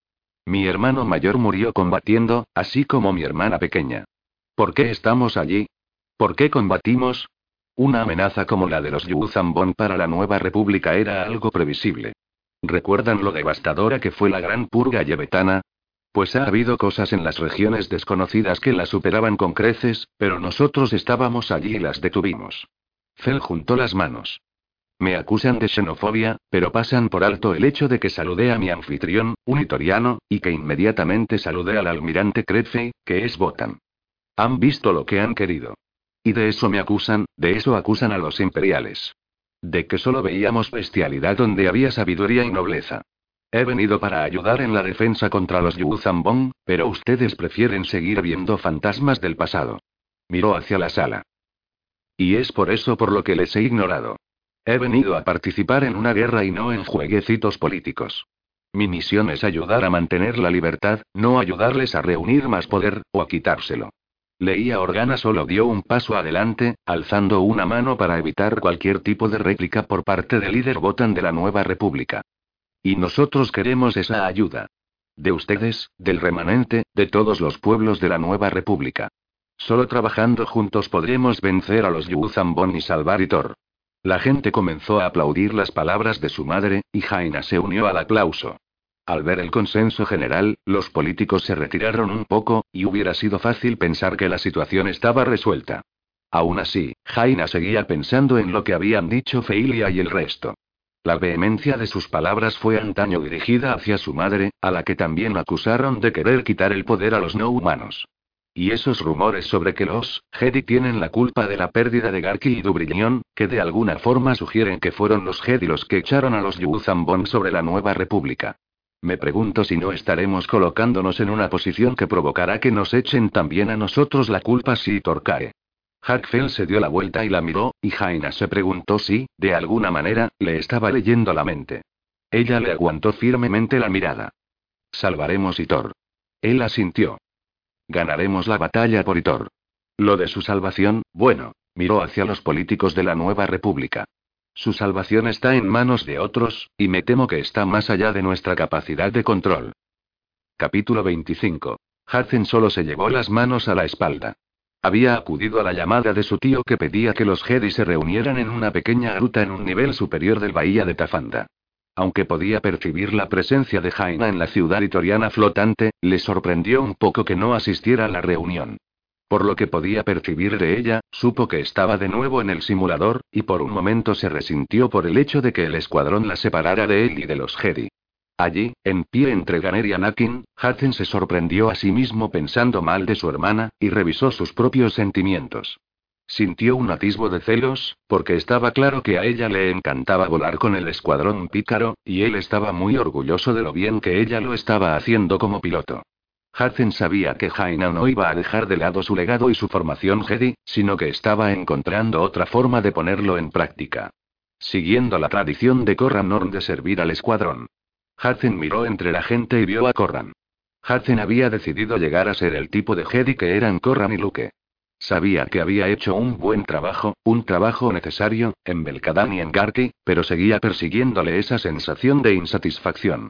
Los recuerdos de la matanza de Gantoine le indicaban cuál podía ser el lado malo de esa tradición Jedi. Sabía que ninguno de ellos había tenido elección ante los Yuzambon. Tuvieron que matar soldados o habría muerto mucha más gente. Ellos jugaron un papel defensivo, por lo que no había ni rastro del lado oscuro en sus acciones. Y, aún así, hubo muchas muertes. Hudson se vio de nuevo pensando en la cuestión filosófica a la que no encontraba respuesta. Si la fuerza era algo que abarcaba a todas las formas de vida, ¿podía justificarse, de alguna forma, el asesinato? El código Jedi afirma que la muerte no existe, solo la fuerza, pero la muerte de miles de millones de seres en Alderaan y Kárida bastó para enviar una ola de devastación a través de la fuerza. Y, si eso era cierto, ¿no tendrían también algún efecto las muertes en menor escala? Estaba tan seguro de que no tenía respuesta para eso como de que la respuesta estaba en alguna parte. Anakin le había sugerido que, en su búsqueda, estaba girando en círculo alrededor de la respuesta, y no podía ignorar el comentario de su hermano pequeño. Pero si rodeo algo, al menos sé que hay algo. Ahora solo me queda encontrarlo. Dos cosas fueron las que sacaron a Hudson de su ensimismamiento. La primera fue la llegada de Relal Taurón, el sumo sacerdote itoriano, junto con Luke. Hasta que llegó el itoriano, Hudson no tenía ni idea de por qué les habían reunido allí, pero la solemnidad con la que se movían tanto el sumo sacerdote como el maestro Jedi le hacía suponer que el motivo era muy grave.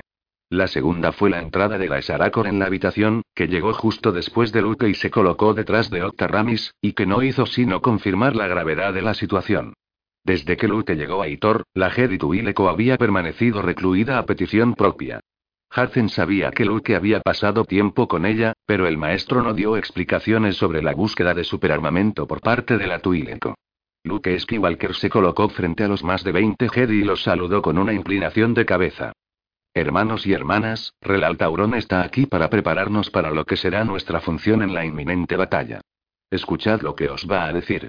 Puede que estemos aquí para salvar Itor, pero nuestra negligencia también podría destruirlo. Y eso no puede ocurrir. El itoriano asintió al oír las palabras de Luke, y contempló en silencio a los Jedi durante un momento.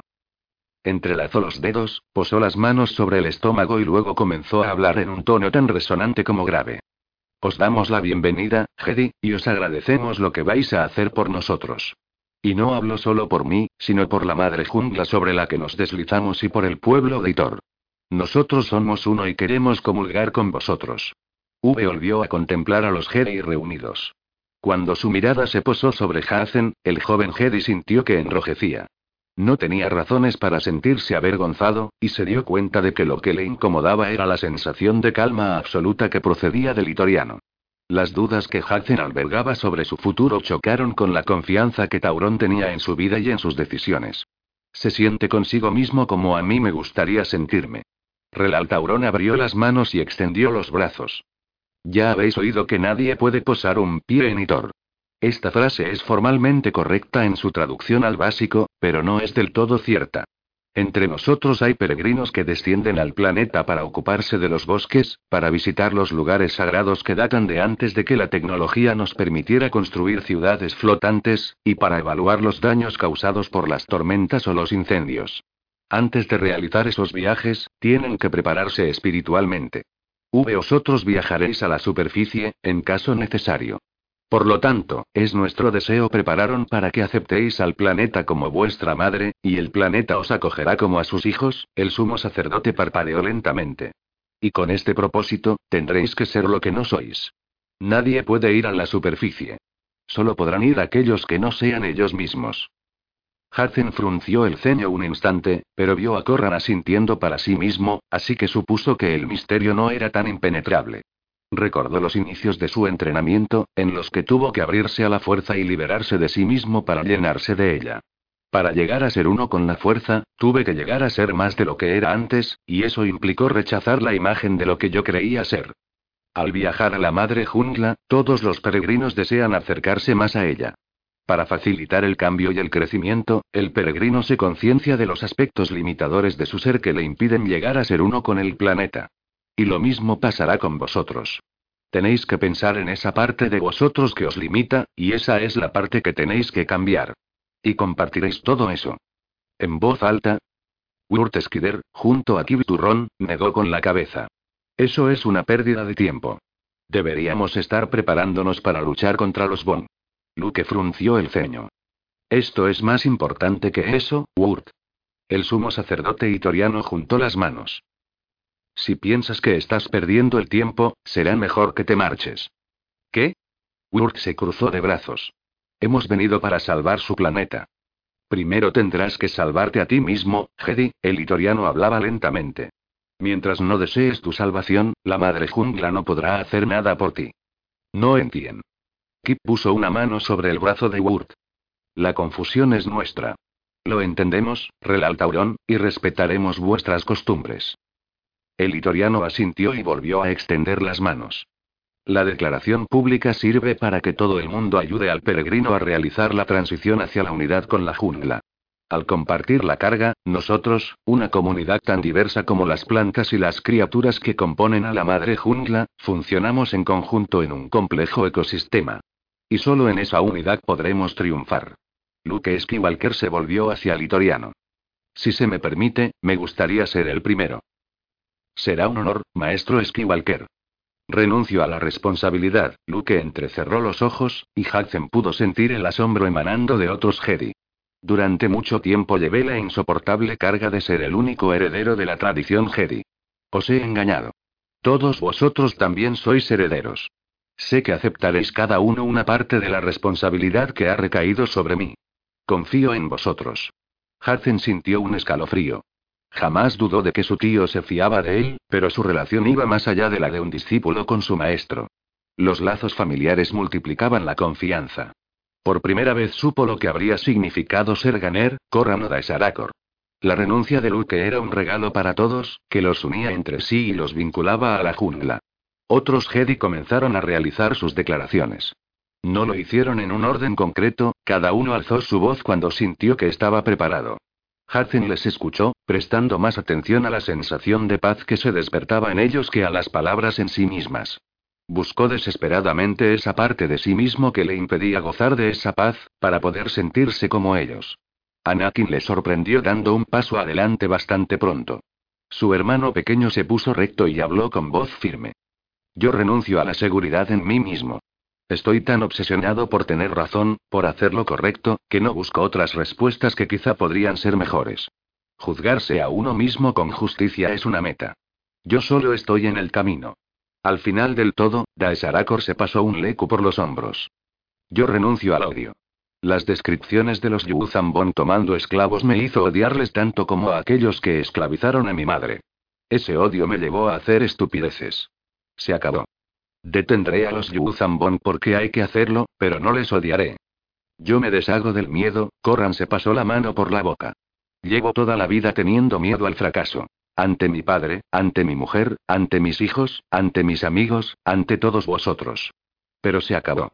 El fracaso ya no está en el menú, así que no tiene sentido tenerle miedo, o temer cualquier otra cosa. Ganera sintió una vez, con firmeza. Yo reniego del orgullo. Me ha cegado ante tantas cosas, y una de ellas es lo letales que pueden llegar a ser los Yuzambon.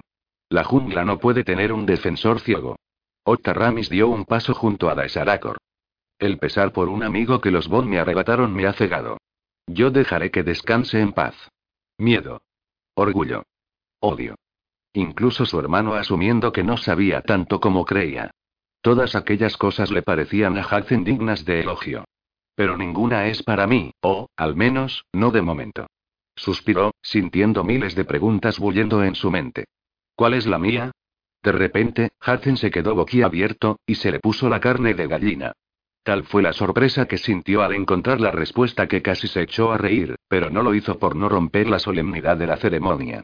Era una respuesta tan sencilla que se sintió abrumado, y la paz que sintió al descubrirla le hizo sentirse hasta mareado. Dio un paso adelante, al lado de Ganer y Anakin. Renuncio a la necesidad de saber ahora lo que seré después. Al mirar hacia mi futuro, he ignorado el presente y mi función en él. Pero la situación actual es demasiado grave como para seguir haciendo eso. Su tío le dedicó una inclinación de cabeza, y Hudson sintió una calidez expandiéndose desde su corazón por todo su cuerpo. No había abandonado la búsqueda de su lugar entre los Jedi, simplemente la había privado de su carácter de urgencia. Y redirigió esa energía a su esfuerzo por defender Itor. La sensación de bienestar le indicaba, a todas luces, que había tomado la decisión correcta. Ahora solo espero vivir lo suficiente como para poder seguir mi camino, sea en círculo o en línea recta, hacia una meta.